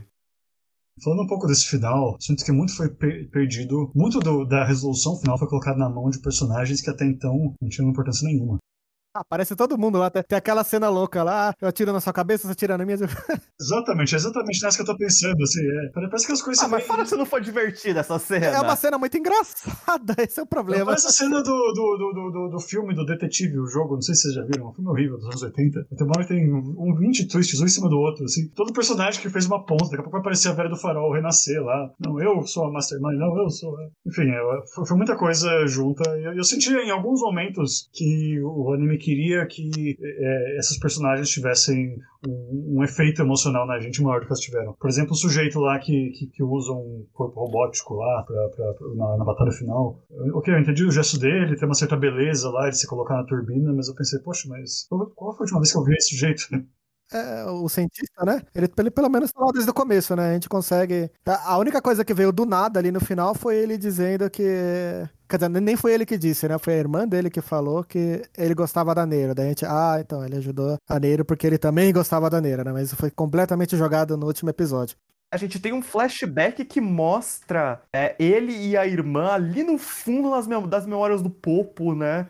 Como que mostrando que eles estavam ali o tempo todo. É uma cena meio estranha até quando você para pra pensar, assim, que significa então que quando o Popo entrou na Isodan, eles já sabiam do passado do Popo, ou talvez o contrário, ele já tava na Isodan, e... É, é, quando você para pra pensar, o negócio fica meio esquisito. Eu entendo o propósito da cena, ela foi revisitada várias vezes ao longo do anime, sempre de um, de um ângulo diferente, pra gente ver que as coisas não eram bem assim. Mas chegou um ponto que eu imagino, nossa, o elenco inteiro tá lá escondido, né? Na sombra, esperando o momento de falar, eu também estava lá. Ah, mas, mas, mas, o Kit em particular, é, assim, no penúltimo episódio, né? Termina o penúltimo episódio com ele né, entrando, no, pegando o corpo de robô e levando a Neiro pro, pro palácio pra salvar o Kaiba. Aí termina o último episódio com ele falando, uhul, né? Sendo perseguido por robôs. Nossa, é, é um apocalipse, o mundo tá acabando e o cara falando uhul, né? Eu, na hora, assim, eu achei estranho. Mas é uma coisa que eu penso depois, é, durante o último episódio. É, ele continua, assim, todo animado lá em corpo de robô. Isso faz todo sentido, porque o corpo natural dele era um corpo com deficiência, né? Ele andava de cadeira de rodas. Aí, de repente, ele tava num corpo robótico, que ele podia voar, que ele era super poderoso. É lógico que ele tava se divertindo ali, apesar da, da, da situação. É interessante como a cena pós-créditos do último episódio acabou focando nele, né? Que a Ryo-Ryo voltando para ele. Lembrando aqui que a Ryo-Ryo é parte da Neiro, né? Parte das memórias da Neiro ela é, é, ela e a Neiro são a mesma até o momento em que a Neiro e o Kaiba são separados antes do anime começar, né? Que os dois perdem as memórias. O, o Kichi daí ele salva todas as memórias da, da Neiro no, no, no, na Ryo Ryo e a, a Neiro em si tem as memórias alteradas. Ela recupera depois essas memórias, então as memórias até esse momento das duas são iguais, só que a partir daí as memórias delas divergem completamente, né? Elas se tornam indivíduos separados e, inclusive, ele diz isso para ela em algum momento. Mudando de tópico um pouco, então, a gente pode comentar um pouco sobre a construção de mundo de Kaiba. É, obviamente que isso acaba não sendo o foco da história, mas algo que acho que vale a pena comentar um pouco. E eu já vou começar falando que uma coisa que eu acho muito interessante, quando a gente estava falando sobre Okaiba e sobre como ele não ter memórias é um tropo clássico nesse tipo de história para dar um certo ponto de vista no espectador e colocar o protagonista numa situação de desconhecimento comparável à do espectador, eu acho interessante que apesar do anime fazer isso, ele não usa do Kaiba a exposição. A gente não tem momentos em que personagens param para expor pontos importantes daquele universo para o Kaiba, tirando alguns momentos em que eles comentam a existência de um grupo terrorista, né? Mas geralmente a construção de mundo do anime geralmente fica de fundo, com comentários bastante pontuais, bastante tangenciais, às vezes nas atitudes dos personagens. E, por um lado, há de se apreciar a sutileza aí, por outro lado, eu sinto que tem muita coisa que fica jogada sem maiores explicações, que deixam algumas coisas um pouco confusas. O que, que vocês diriam sobre isso? Eu acho que isso é o resultado de uma identidade visual utilizada a seu máximo. Quando nós temos um texto, se pega, por exemplo, um romance de ficção científica, você tem que descrever muita coisa. Você está lidando com coisas exóticas que o seu leitor não conhece. Tem escritores que, que escapam disso, mas no geral é, é, é o esperado do gênero. Agora, quando você está no, no meio que é visual, você consegue jogar isso. E, inclusive, mostrar esse mundo exótico em funcionamento é, sem ter que entrar em, tocar em miúdos. Isso é algo que, que Kaiba faz constantemente. Os itens que as pessoas pessoas usam, as naves, a maneira como a roupa funciona. Você sabe todo, você consegue ver que há uma lógica lá por trás que a gente não sabe, é meio mágica, segundo a terceira lei do, do Arthur C. Clarke, pode ser uma fantasia, pode ser um, um, um, um mundo é, só muito é, superior a nós no futuro, mas é algo que, que permite que ele passe isso sem necessariamente contar com exposição. Eu acho, é, não é expositivo, não é nada expositivo o anime. E em parte é por isso que a gente fica confuso mesmo, porque ele, assim, o mundo existe, a história acontece naquele mundo, mas ele não explica tudo, ele só ele só explica o mínimo do mínimo necessário para a gente navegar ali pelas partes por onde a história está se passando, por onde os personagens estão passando. Eu acho que parte da confusão é isso. Então, assim, é comum em ficção científica, em ficção em geral, na verdade, né? Mesmo uma fantasia, um fantástico mágico, né? Se a gente é, é apresentado a um mundo diferente, é, é, natural a gente querer entender tudo sobre aquele mundo, querer imaginar histórias naquele mundo, querer saber como aquele mundo funciona. E isso acontece com Kaiba, só que não é tudo explicado. Então a gente fica assim com essa, com essa frustração, né? De, oh, puxa vida, eu queria ter. Eu queria saber um pouco mais. Por outro lado, eu não sei se era bom eh, a gente saber um pouco mais. Quer dizer, o anime já terminou apressado, né? Como eu disse, eu já achei que terminou apressado. Sem o anime parar para ficar explicando coisas que não são necessárias para a história. Imagine se ele ficasse parando para explicar essas coisas. O, falando em fantasia, Fábio, o Philip Pullman, o autor da, da trilogia Fantasia do Universo, costuma dizer que escrever fantasia é que nem você andar numa estrada no meio da floresta. Lore, uh, o funcionamento da sociedade, toda a informação é, auxiliar são é, as árvores, a floresta. Quanto mais exóticas, mais diferentes, mais criativas, mais prazeroso vai ser a sua viagem. Porém, você está andando na estrada, e a estrada é sua trama. Se você enveredar no meio das árvores, você vai se perder. Nesse ponto, eu acho que a, a estrada do, do Caio é muito boa. Ele, ele erra na baliza na hora de estacionar, mas de resto, acho que teve sucesso. É, eu, acho que é bem por aí, sim. Eu não sei se tinha algum ponto em particular, alguma coisa poderia ter sido um pouquinho mais explicada que teria tornado o anime um pouco melhor, mas como eu acho que o problema é só ali no finalzinho, Uh, e o finalzinho, o problema do final não é um problema de construção do mundo, então eu tendo a achar que, que não, acho que foi o, o suficiente. É lógico, se você, se você quiser fazer fanfic sobre esse mundo, tá faltando muita coisa, você vai ter que inventar muita coisa por conta própria. Mas o anime funciona, funciona bem. Eu confesso que eu gosto dessa escola Yoko Taro de ficção que nos lança no mundo sem explicar nada. A gente tem uma história sem entender metade, mas a gente sai emocionado, com um coração quente. Então eu, eu gostei de Kaiba. Eu acho que se, ele tivesse explorado mais um pouco as, as, as consequências é, da sua lore, ele teria mudado de foco também. Isso é uma coisa que você tem em consideração. Existem excelentes animes de ficção científica que, que, que falam dos seus, dos seus mundos com mais afinco, mas esse é um anime sobre outra coisa. Não discordo, mas eu gostaria de ter tido um pouco mais de informação sobre aquele monstro roxo gigante que aparentemente é a origem de todos os clones. Aquilo veio 100% do nada. A gente descobre que a, a, máquina de clone é, um, é uma criatura gigante, tipo uma mãe gigante, e que os clones nascem nas tetas dela. É muito estranho. E, e ele aparece em uma cena só e desaparece. É verdade, ele nem tá lá no final, né? Ele some por completo aquilo. Uhum. Vocês sabem se, se o Kaiba ele faz parte de algum projeto multimídia, se ele teve continuações, universo expandido, se foi baseado em alguma coisa? E eu saiba, não. Acho que é só isso mesmo. Não me surpreenderia se tivesse uma adaptação em mangá, mas mesmo disso eu, eu acho duvido. que nem esse. Acho que não tem, não. Deixa eu confirmar aqui, mas eu acho que eu já tinha pesquisado isso e é, não, não tem nada. Ele é um original do próprio diretor, né? Do próprio Masaki Uasa e não tem nada. Ele criou o anime e terminou ali que provavelmente. Não, provavelmente não, provavelmente é um exagero, né? Não tem como saber. O que possivelmente saiu no Japão são coisas do tipo é, é, artbook ou databook, às vezes saem coisas assim, né? Aí depende do, do nível de sucesso que Kaiba tenha tido e do interesse comercial do, do, do estúdio, né? Que foi do Madhouse.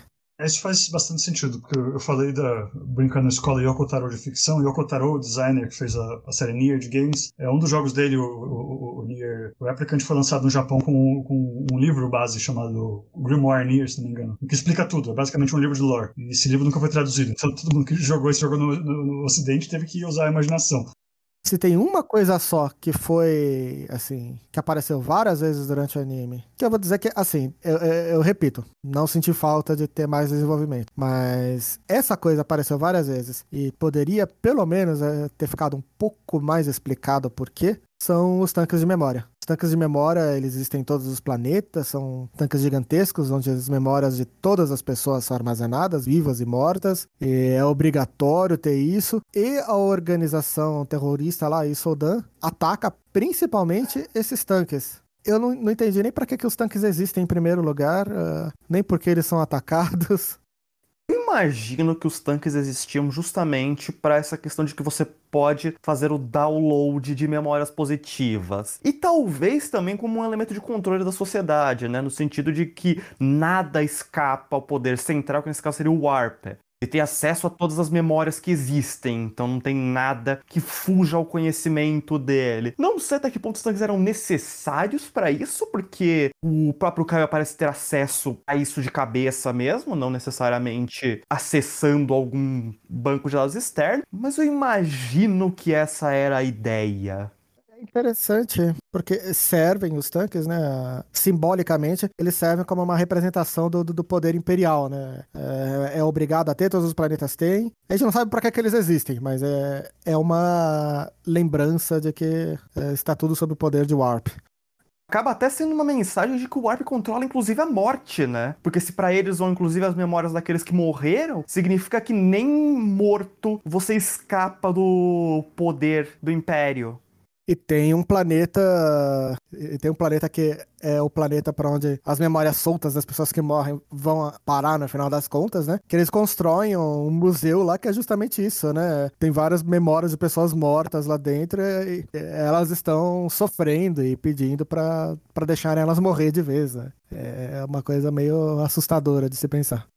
Esses dois temas são bem típicos também da, da ficção, da ficção cyberpunk. É, em primeiro lugar, a ideia de você abrir, disponibilizar sua memória para quem pagar mais e, e para pessoas que têm os, os, meios de obterem qualquer tipo de prazer, qualquer tipo de experiência que eles querem. É a última violação se você para pra pensar, né? Você está abrindo mão daquilo que, que te é mais, mais íntimo. Essa questão da, da, da, da morte pós-morte, das pessoas serem mantidas nesse estado de morte viva, também é interessante, é algo que às vezes inclusive aparece no discurso sobre as novas tecnologias né? Os, os, memoriais que nós temos sobre, sobre o material que a gente produz, as expressões que a gente faz, até que ponto é, é, é, é ético, né? A gente manipular as, as memórias e as recordações das pessoas dessa maneira. Mas eu concordo com você, Diego. Eu achei que isso é algo que a gente pensa, né? Mas é, não, não, foi muito bem explorado, não. Tanto, tanto, pouco foi explorado que eu confesso que eu pensei nos primeiros episódios, ainda quando ele estava no seu ritmo bem episódico, que ele tomaria um, um, um viés muito mais metafórico do que ele foi. Eu fiquei até em confusão, mas eu devo interpretar isso literalmente ou isso é só uma alegoria pro tema no momento? O fato do Warp ter a cara do Pequeno Príncipe também não ajuda, né? Essa é uma história que desde o começo você sabe que não é pra levar literalmente.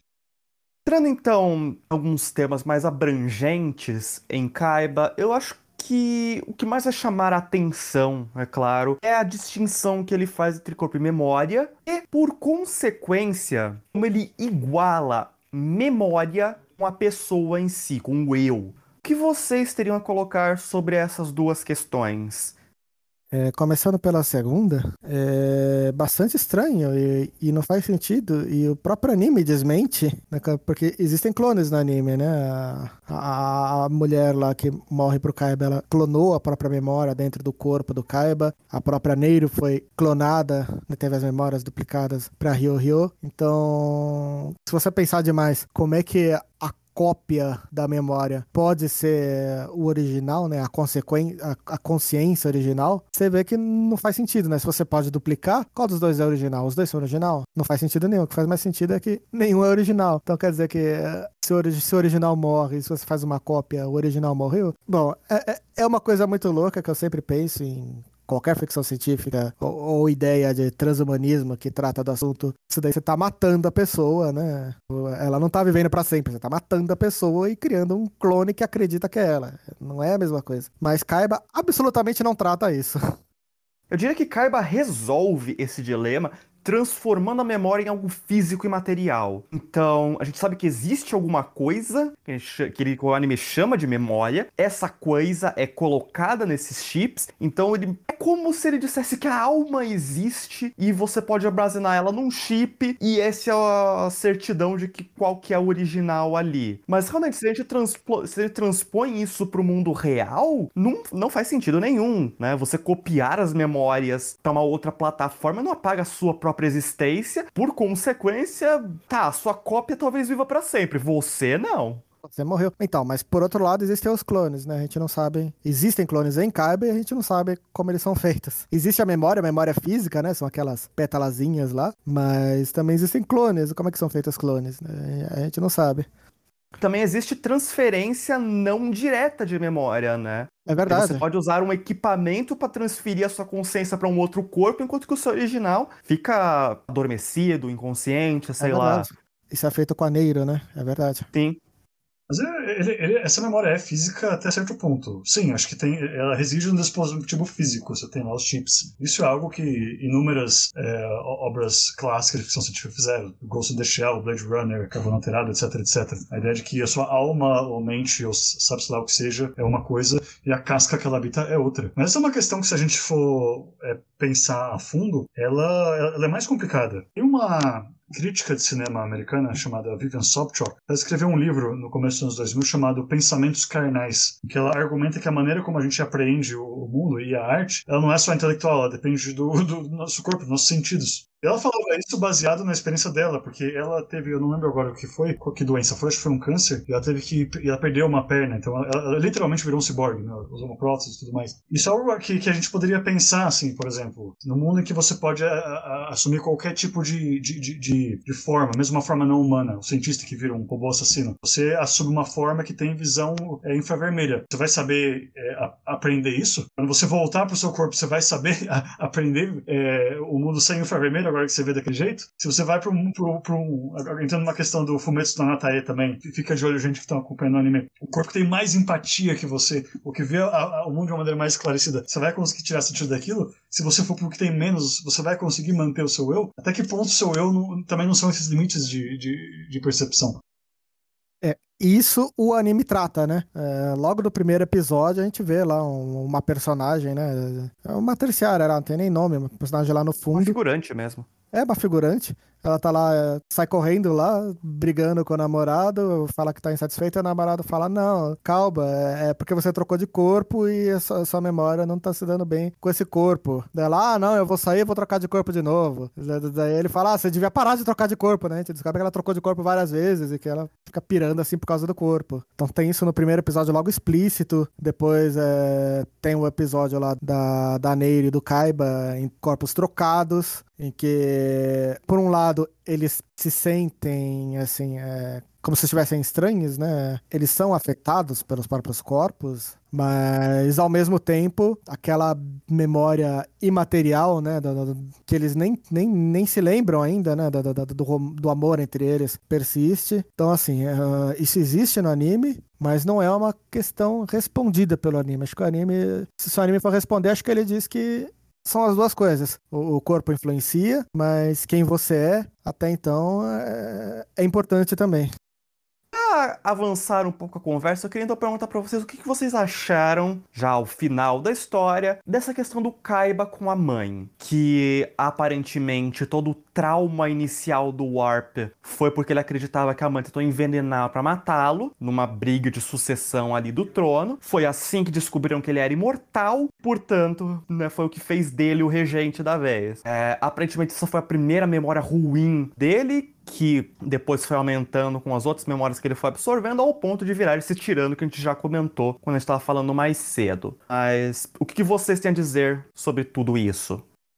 Isso lembra muito a história da Kushana, uma das é, personagens do Nausicaa do Vale do Vento. Ela é uma líder também, uma princesa guerreira barra general, que ela... Eu não lembro agora quais são os detalhes da trama, mas ela sofre os... Ah, é, ela sofre uma tentativa de, de assassinato de alguém da família, assim acaba morrendo a mãe. E, e, curiosamente ela sai disso com uma postura totalmente diferente do Warp. Ela se torna uma, uma, uma líder totalmente pragmática e resoluta e fim justifica os meios. Ela, ela acaba se tornando também uma líder muito amada, que o, o Warp foi pro caminho oposto o Arp ele perdeu essa memória, né? É, esse é o, acaba se tornando um trauma, mas supostamente é, ele deveria, ele sabia ou deveria saber que a mãe dele só tentou enfraquecer ele para poupar ele da, da, da, da, da briga pela sucessão, para que ele pudesse sobreviver. E aparentemente ele perdeu essa memória não é que ele perdeu, ele nunca teve, na verdade, porque pelo que o anime fala, isso aconteceu antes de existirem os tanques. Que é inclusive por isso que eu digo que talvez os tanques existissem como um repositório que o, o Warp acessa. Mas assim, de alguma forma, Neiro descobriu essa memória. Então eu também não entendi exatamente o que aconteceu aí. Eu entendi. Então, o que eu entendi é que ele tinha essa memória, mas daí ele perdeu quando ele derrotou a, a primeira planta lá que chegou lá, que veio de derrotar o mundo, que até acho que é a Neiro também que fala, né, que ah, aquelas luas ali não são luas, elas são memórias e são memórias suas. Elas foram para lá quando você derrotou a planta pela primeira vez. É, o que eu entendi é que essa era uma memória que ele tinha e que ele perdeu nessa primeira luta. E a partir daí que ele começa a ficar é, mais cínico, mais traumatizado, né? Ah, minha mãe tentou me matar. E é aí que, que ele começa a escalada, a espiral a espiral para baixo, a espiral descendente dele, é tão pior quando o clone é um clone sem os superpoderes do corpo, né? Que aparentemente a maioria dos, do, dos clones não tem os poderes do, do, do ARP original. E esses daí se sentem a, especialmente inseguros. O que eu entendi foi isso.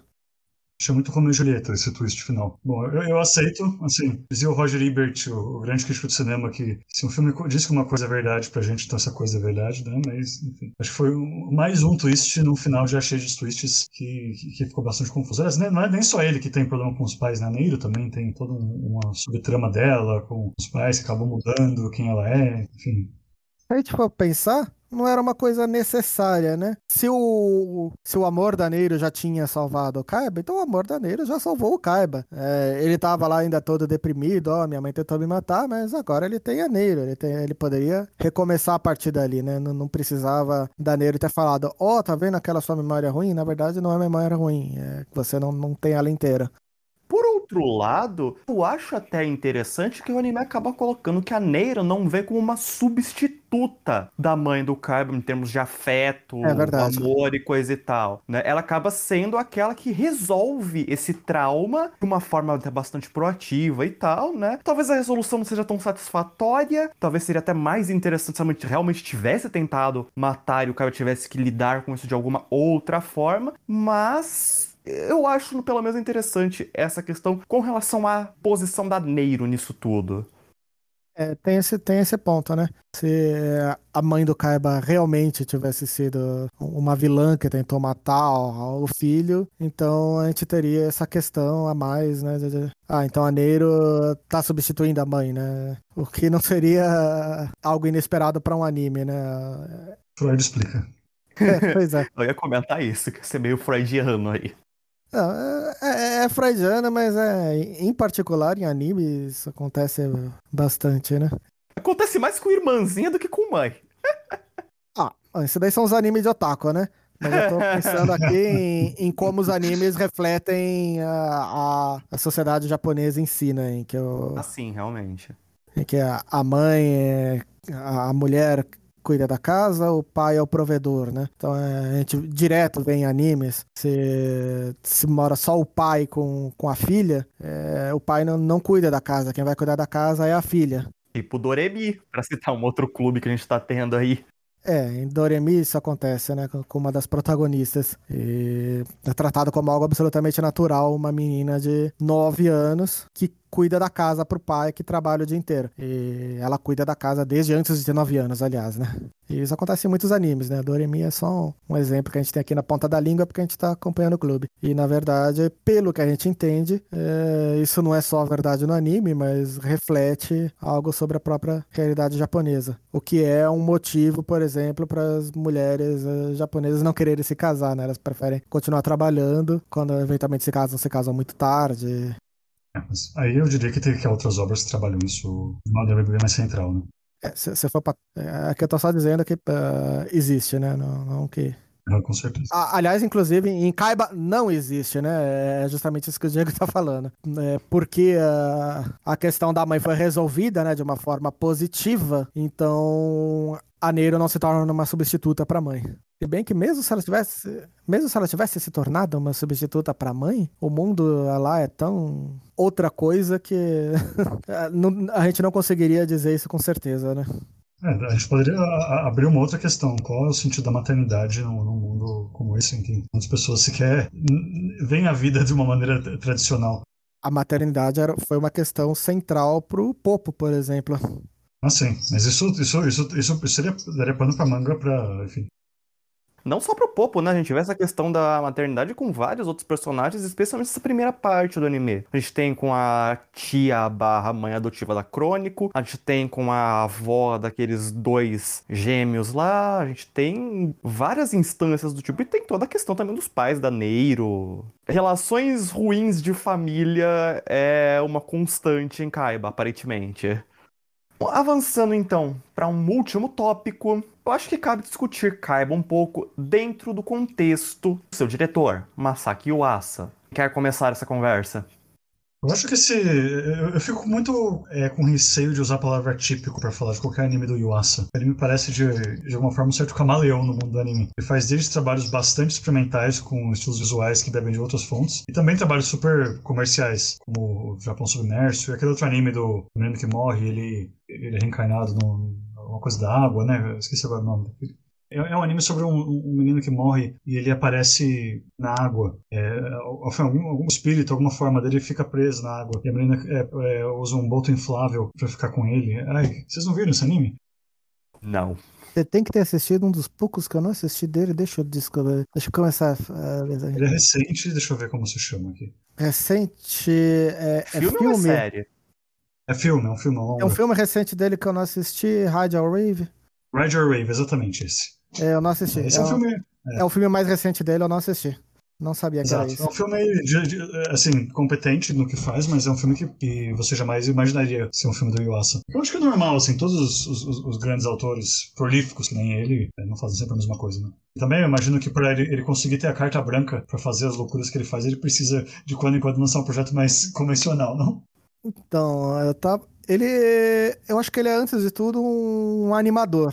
É, ele trabalhou muito em Crayon Shin-chan, ele trabalhou em Chibi Maruko-chan também. O primeiro trabalho dele como diretor, assim, de, de, de, uma obra inteira, né, foi um filme, foi Mind Game, que eu queria ter assistido, mas eu não assisti ainda. Aí depois ele entrou pra Madhouse, e na Madhouse ele tem três animes, que é Kaiba, esses dois são originais dele. E Tatami Galaxy, que é adaptação de livro. E ele tinha, de fato, carta branca do, do, do então presidente do, do da Madhouse, Masao Maruyama. Isso foi na né, década de 2000, né? Foi eh, uma das melhores décadas do estúdio, né? Da, da Madhouse em si. E o, e o Asa foi diretor no, no, no, estúdio nessa época e ele teve, de fato, carta branca para fazer seus animes. E uma coisa que você percebe é que os três têm um estilo visual completamente diferente e os três são não ortodoxos, assim, eles não estão muito parecidos com outros animes. Tatami Galaxy é o que mais tem cara de anime, assim, se a gente for falar, mas ele ainda assim é bastante diferente. Então, isso que o Vinícius falou de carta branca, ele realmente teve carta branca eu acho bem interessante que o Iwasa. É que nem vocês falaram, ele não é muito consistente nos trabalhos dele. Os trabalhos dele tendem a ser bons, antes que interpretem mal, né? Mas ele não tem um estilo visual único, ele não tem único no sentido de um que ele repita constantemente, né? Os animes são sempre visualmente muito interessantes, mas são bem diferentes uns dos outros. Então, ele também não tende a abordar temas é, com frequência, no sentido de não pega, ele não tem um ou dois temas que ele aborde com frequência, como a gente vê em outros diretores. É por isso que eu gosto de falar que ele é, por excelência, um animador. Ele experimenta com estilos de, de, de traço, estilos de animação diferentes. Por isso que eu gosto de falar dessa forma. O Yuasa tá por trás do, do Eizoken, aquele anime das animadoras? Sim. Sim, é dele também. A Eizoken é bem interessante, porque foram fãs do, do Yasa que descobriram o mangá. Se eu não me engano, ele era um web mangá, não era uma coisa muito famosa. E aí mandaram mensagens para ele, aí você tem que você tem que adaptar isso. Ia ficar muito bom se adaptasse isso. Aí ele já tinha o próprio estúdio na época, né, o Science Saru, e eles fizeram a adaptação de de Enzo Ken e colocaram inclusive muitas coisas que são referências assim da, da própria experiência profissional do Yuasa e seus companheiros de estúdio. Esse filme explica um pouco a, é, essa, essa, Eu não vou chamar de falta de consistência, mas essa versatilidade dele, por assim dizer. Não só porque é um, é anime que fala com muito amor da, da, da profissão de animação, mas o, o encantamento que as personagens do, do anime têm em querer ver coisas diferentes e exóticas trazidas à tona. Parece um. Eu imagino que isso, é isso que passa pela cabeça dele. Uau, eu nunca fiz um, um terremoto, eu nunca fiz um, uma lua populada por pessoas mortas que é ligada por um tobogã de água ao planeta. Vou fazer isso, Kaiba. Mas você tem algo a dizer também sobre os temas, né, Fábio? Os temas é, e é um pouco da visão criativa dele, do, do Yuasa. É, então, eu comecei a falar antes, né? Deixei para completar agora. Não, eu não diria se tanto sobre os temas em si, mas uma coisa que ele consistentemente é, insere em suas histórias é sobre. São temas sobre tolerância. Em Kaiba a gente tem essa questão de classe, né? Tem, tem essa diferença de classe. Tem um imperador lá e eles estão massacrando, né? A população pobre. Ele toma consciência disso e, como eu disse, é, fica subentendido que Provavelmente agora que ele é uma pessoa melhor isso vai mudar, mas isso é ainda mais forte em outros animes. Kemonozumi, que veio antes, é, o, é uma história de amor entre um humano e um, uma mulher que é meio monstro, que é um meio monstro devorador de humanos. Na obra mais recente dele agora, a obra de anime, mais recente anime pra seriado, né? No caso, que é o Japão Submerso, é, tem várias uh, personagens com deficiência. Tem um, um garoto autista que não consegue nem se comunicar, que ele é, é usado pela mãe como um líder de culto. É, quando a gente vê uma coisa assim de culto em anime, principalmente em um cenário catastrófico, apocalíptico, a gente já pensa que vai ser uma coisa maligna, né? Que é abusar das pessoas, mas ao final do arco a gente entende que não, que é, aquilo era mesmo a, a, uma utopia criada pela mãe do, do, do menino. Tanto para acolher ele quanto para ajudar todo mundo que estivesse lá dentro. Claro que tinham maus elementos lá dentro, né? E isso se torna bem claro no final, né? Tipo, tinha gente que estava interessado no dinheiro, porque, é, não tem jeito, eles precisavam de dinheiro, né? Mas tem isso. Um, uma das protagonistas é, é revelado no final que, na verdade, é um personagem trans. É uma coisa meio estranha, né? Porque veio muito do nada, mas tá lá, né? É totalmente intencional. É, é, é o tipo de coisa que, que o Asa faria. Tem personagens, tem o, o doutor lá que, que é tetraplégico, mas que ele não só ele sobrevive, como depois ele continua trabalhando, né, com uma cadeira de rodas lá, estilo Stephen Hawking. Tem muito disso em obras do Yuasa. Eizoken mesmo, que foi mencionado, é, é uma escola multicultural. Tem, tem, tem uma aluna lá do Conselho Estudantil que é, que é morena, né? A gente pode entender que ela é uma, uma imigrante, como em, como em Japão Submerso, por sinal, que a mãe da, da, da protagonista é filipina. Sabe, falando do Japão Submerso especificamente, Fábio, é, sabem, ele é baseado num, num livro, num romance clássico de ficção científica, o, do, do Sakio Komatsu, que não tem absolutamente nada a ver com anime. Eu cheguei a ler ele na época que ah, saiu o anime. Fiquei, é, assim, a, o conceito geral é o mesmo, o Japão afunda. As personagens Sim. são totalmente diferentes, é. Mas é, tem um questionamento central no livro que aparece também no, no Yuasa, que acho que diz muito da, da visão dele sobre isso. A, a grande questão do, do, livro não é tanto o, o, o, o livro de pornografia do, do desastre, assim, de, é, ok, o Japão físico vai desaparecer. E o que vai ser dos japoneses? Existe o povo japonês em Japão? Se esse povo for realocado, ele vai manter as tradições. Que tradições são essas? Que tradições a gente tem que manter? Que tradições a gente tem que deixar assumir é, nesse, nesse, longo processo em que nós vamos ser lentamente assimilados por esses é, novos povos que vão nos acolher? Isso é algo que o, que o, que o Yuasa faz de uma maneira, na minha opinião, péssima, extremamente canhestra no anime, totalmente in your face, mas que fez, de fato, que é pensar que há dois Japões. O Japão da, dos imigrantes imigrantes filipinos, é, da, da, das pessoas trans, da, da enfim, da, tolerância e da modernidade e das tradições legais, né? Você vê no final lá que tem um slideshow com uma pessoa lutando, kendo e outras coisas que são legais do Japão. E tem o Japão da intolerância, da, enfim, da, da misoginia, de, enfim, de... Tem a cena infame do rap que é justamente sobre isso, né? Exatamente, é. O pessoal faz uma batalha de rap para decidir se o Japão é bom ou ruim. Enfim, é. Mas, mas é, é, é, um questionamento que, que, que tá bem presente nesse, nesse, nessa obra que permeia um pouco a obra dele. Não vou falar que o Japão submerso é bom. Eu até gostei, eu achei legal, vai. Mas, assim, do Yuasa é com certeza o pior. Eu só tô usando ele de exemplo da, da, da inclusividade nas obras do Yuasa. Inclusividade, tolerância, etc. Aliás, tem uma coisa interessante também, né? O, o fato do Japão submerso ser aumentado em 2020, penso eu, tem muito a ver com o fato da Olimpíada é, de Tóquio ser originalmente feita em 2020. Que, que, Olimpíada que teria um grande, é, uma grande importância no Japão, porque a última Olimpíada foi o grande cartão postal de que o Japão estava finalmente reconstruído é pós-guerra. Então é uma ideia também do Yasa falar, olha só, o nosso novo Japão como ele é, ele é inclusivo, ele é moderno, ele é progressista. E não foi o único a fazer isso, diga-se de passagem. Tem o, não sei se vocês viram o último mangá do, do, do Urasawa, o Asadora. É uma, é, uma, é, uma, é, uma, é, uma, é uma história geracional que pega a história de uma menina da primeira Olimpíada até, até a Olimpíada de 2020. Eu conheço de nome, mas eu não, não, não nunca li mesmo. Mas, é, é, inclusive, a Olimpíada de 64 foi um evento foi 64 na Olimpíada no Japão? Foi. Foi um, foi um evento ufanista, assim, pro Japão, né? Foi uma ah, superamos a guerra e somos, somos poderosos, somos isso, né, agora. E o livro original, né, o Japão Submerso, é dessa época também.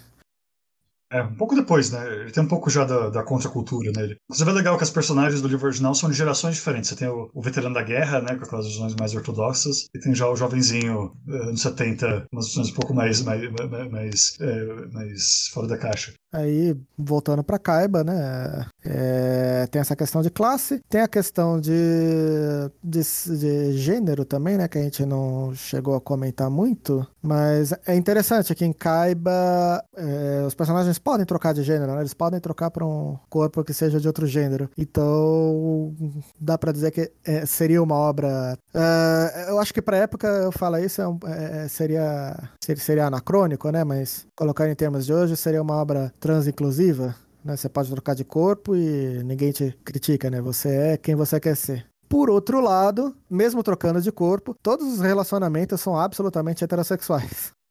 Eu acho que essas duas coisas em particular, o gênero e a sexualidade, são coisas que, que o anime deixou muito por fora. Sobretudo se você pensar que ele é uma obra de um subgênero cyberpunk, em que isso costuma ter uma importância muito, muito central. E desde os anos 80, assim, né? Não dá pra falar. O anime é velho, mas não é tão velho a ponto disso ser groundbreaking. É, eu comentei justamente porque é, foi uma crítica que a gente fez enquanto discutia sobre anime no clube, né? A gente comentou sobre isso no episódio em que o Kaiba, no corpo da Crônico, encontra com a Neiro no corpo daquele terrorista e tal, né? Que a gente descobre, por exemplo, que os banheiros ainda são separados entre masculino e feminino, mesmo quando você tem gente ali que nem em corpo de humano está. Pois é, né? Qual, qual, qual é o gênero de um hipopótamo que não consegue nem falar? Exatamente, né? Então tem também essas questões aí que o anime meio que ignora, né? Ele propositadamente ignora, assim. Mesmo assim, essa foi o segundo anime pra TV do, do Yuasa, foi o terceiro anime que ele dirigiu, né? Então, é, acho que a gente pode esperar que ele não, não esteja ainda tão coerente com o que ele seria quase duas décadas depois. Ah, sim, com certeza. É um tipo de questão bastante é, delicada para você trabalhar de qualquer jeito, né? Muitas obras cyberpunks que elas são criticadas por acabar fetichizando é, ou banalizando temas relacionados a gênero e sexualidade em nome de fator de choque ou, ou gratificação e tudo mais. É, o jogo Cyberpunk 2077, lançado ano passado, foi um deles. Usado, na minha opinião, justamente de transfobia, porque mostra assim, a mudança de sexo e, e, e, e uma iconografia bastante agressiva relacionada a isso de uma maneira é, bem, bem indelicada. Acho que Kaiba não, não trouxe isso ao, holofote, mas não me parece ser uma, uma série sem tato. Bom, eu acho que com isso a gente pode encaminhar então a conversa para o final. Em termos de considerações finais, agora com spoilers liberados, tem mais alguma coisa que vocês queiram colocar sobre Kaiba? Como foi afinal essa experiência para vocês? Estou com vontade de assisti-lo novamente. Talvez não agora. Eu sinto que para apreciar completamente eu preciso ver uma segunda vez essa série. Eu gostei bastante, gostei muito. Não sei se eu vou querer assistir de novo, porque eu, eu não sou muito de assistir animes de novo. Mas talvez um dia eu assista, né? Quem sabe que eu gostei. Bom, eu já falei do que eu gostei né, na, na, na anterior, mas eu, eu, eu, realmente gostei bastante de, de, uh, de, toda a jornada do Kaiba, da história. Gostei de como a gente conheceu ele, de como a gente conheceu os outros personagens. Eu gostei de como. Gostei de como muita coisa que o anime revela no final já estava ali implícito ou quase explícito mesmo, desde o começo. É um anime que eu recomendo bastante, uh, mas aquele final. Eu acho que devia ter tido um. Se tivesse um episódio a mais, aí faz um episódio só pra batalha final, porque da forma como o anime foi conduzido, era preciso uma batalha final, de qualquer forma. Se não tivesse uma batalha final, teria sido insatisfatório também. Então, é um episódio pra batalha final e um segundo episódio pra, pra, pra, pra recompensa emocional, assim, né? Por assim dizer. Eu acho que teria sido melhor se tivesse sido dessa forma. Mas mesmo assim é um anime muito bom, mesmo com o final apenas implícito, assim, que mesmo com, mesmo com viveram felizes para sempre, apenas implícito. Inclusive o, o, os vilões ali, né? Ninguém morreu ali no final. Que é bem curioso, né? Porque eu, naquele momento das cenas de traição e tal, eu achei que o pessoal tinha morrido ali. Parece uma fumacinha laranja saindo da cabeça e tal. É bizarro fica meio ambíguo, né? Mas eu já achei que eles não tivessem morrido porque eles não usaram a arma que eles estavam usando para geleificar todo mundo, né? Eles usaram aquela outra arma que eles usam para ler memórias. Então, imaginar que aquilo lá pudesse servir para derrubar, simplesmente derrubar alguém. Talvez apagar memórias, talvez também. Talvez sirva para apagar também, né? Não sei. Bom, eu de minha parte eu já comentei bastante ao longo aqui. Eu achei que foi muito bom ter reassistido. De fato, eu percebi muita coisa que eu não teria notado a primeira vez assim. E é de fato um anime que eu recomendo abertamente para qualquer um interessado. Vale muito a pena. E uma coisa que a gente não comentou, que eu vou só colocar aqui de finalzinho: a abertura é muito boa e eu gosto como ela dá esse contraste já de cara entre uma arte mais cartoon e um clima muito mais melancólico já de início. E eu gosto da, da, da Andy também, né? Gosto da, da, da música de final, gosto da, da animação, que é, que é bem mais simples, mas eu gosto também. Mas falando em música, além, além da, da, da, abertura e o encerramento serão muito legais, é, eu, eu, quero chamar a atenção para os insert songs, em especial o grande insert song, que é a, a Canção da Árvore, que é a canção que a, a tia da Crônica toca, que depois ah, é, é, cantada lá pro, pro, uh, pra Neiro e, e pro Carb, e toca em vários momentos do, do, anime, às vezes na versão instrumental também. E, bom, além de ser uma belíssima canção, tem uma coisa muito interessante sempre que eu vejo voz é, em, em, ficção científica, porque a voz é, é o instrumento mais humano que existe, literalmente vem da gente. Muitas vezes você tem compositores que usam isso de propósito, trazendo ou suprimindo a voz para enfatizar a humanidade no momento. O, o Made in Abyss faz isso, sobretudo no segundo filme, mostra o arco do Bondrewd. Nas partes mais aterrorizantes você tem muitos instrumentos sintéticos. Nas partes mais esperançosas você tem os, os, os vocais. Inclusive o, o, grande tema de esperança do anime, o Hanezev Karedina, é uma música cantada. E, e, no, e no caso do, do especificamente, além de, de ser obviamente uma voz e uma melodia bonita, a letra, não sei se vocês chegaram a ver, a letra é terrível, é a história da árvore em si. E, e é uma história meio que a, a, árvore é esse devorador de mundos, esse Galactus do mundo do anime, e como ela devora tudo, e ela fica triste no final porque não tem mais nada a se devorar. Então é, é, é, é uma música que dá um. que combina muito bem com esse, com esse contraste que, que vocês dois falaram. É verdade, é verdade. Eu prestei atenção na, na letra durante o anime, mas eu prestei atenção na letra durante o anime, né? Enquanto aconteciam outras coisas. Então, quando você presta atenção em duas coisas separadas, assim, você acaba esquecendo uma delas. Mas é realmente, agora que você lembrou, é, a letra é bem isso mesmo. Bom, para encerrar, eu gostaria então de agradecer de novo o Vinícius por ter participado aqui estender mais uma vez o convite a todos que estão ouvindo para que entrem no Discord, venham participar, venham conversar com a gente. Como o Fábio já comentou, o próximo podcast será sobre Cutio Branco. Quando este for a hora, a gente já vai ter terminado de assistir, vai estar um outro. A gente não sabe ainda qual que vai ser, mas ao mesmo tempo tem vários clubes paralelos, a gente está sempre abrindo novos também, então venham conversar, e por enquanto a gente vai ficando por aqui. Como sempre, se você estiver vendo esse vídeo no YouTube, não deixe de curtir, comentar, compartilhe. E é o que eu tinha para falar. Vocês querem falar alguma coisa antes de encerrar de vez? Muito obrigado pelo convite. É um prazer participar, gente. Eu agradeço a participação do Vinícius, agradeço aos nossos ouvintes e repito o convite do Diego para que entre lá no, no nosso servidor no Discord do Clube do Anime e vamos discutir sobre anime ao vivo, né? Não só ficar acompanhando o podcast. Então, por agora é isso e até uma próxima a todos.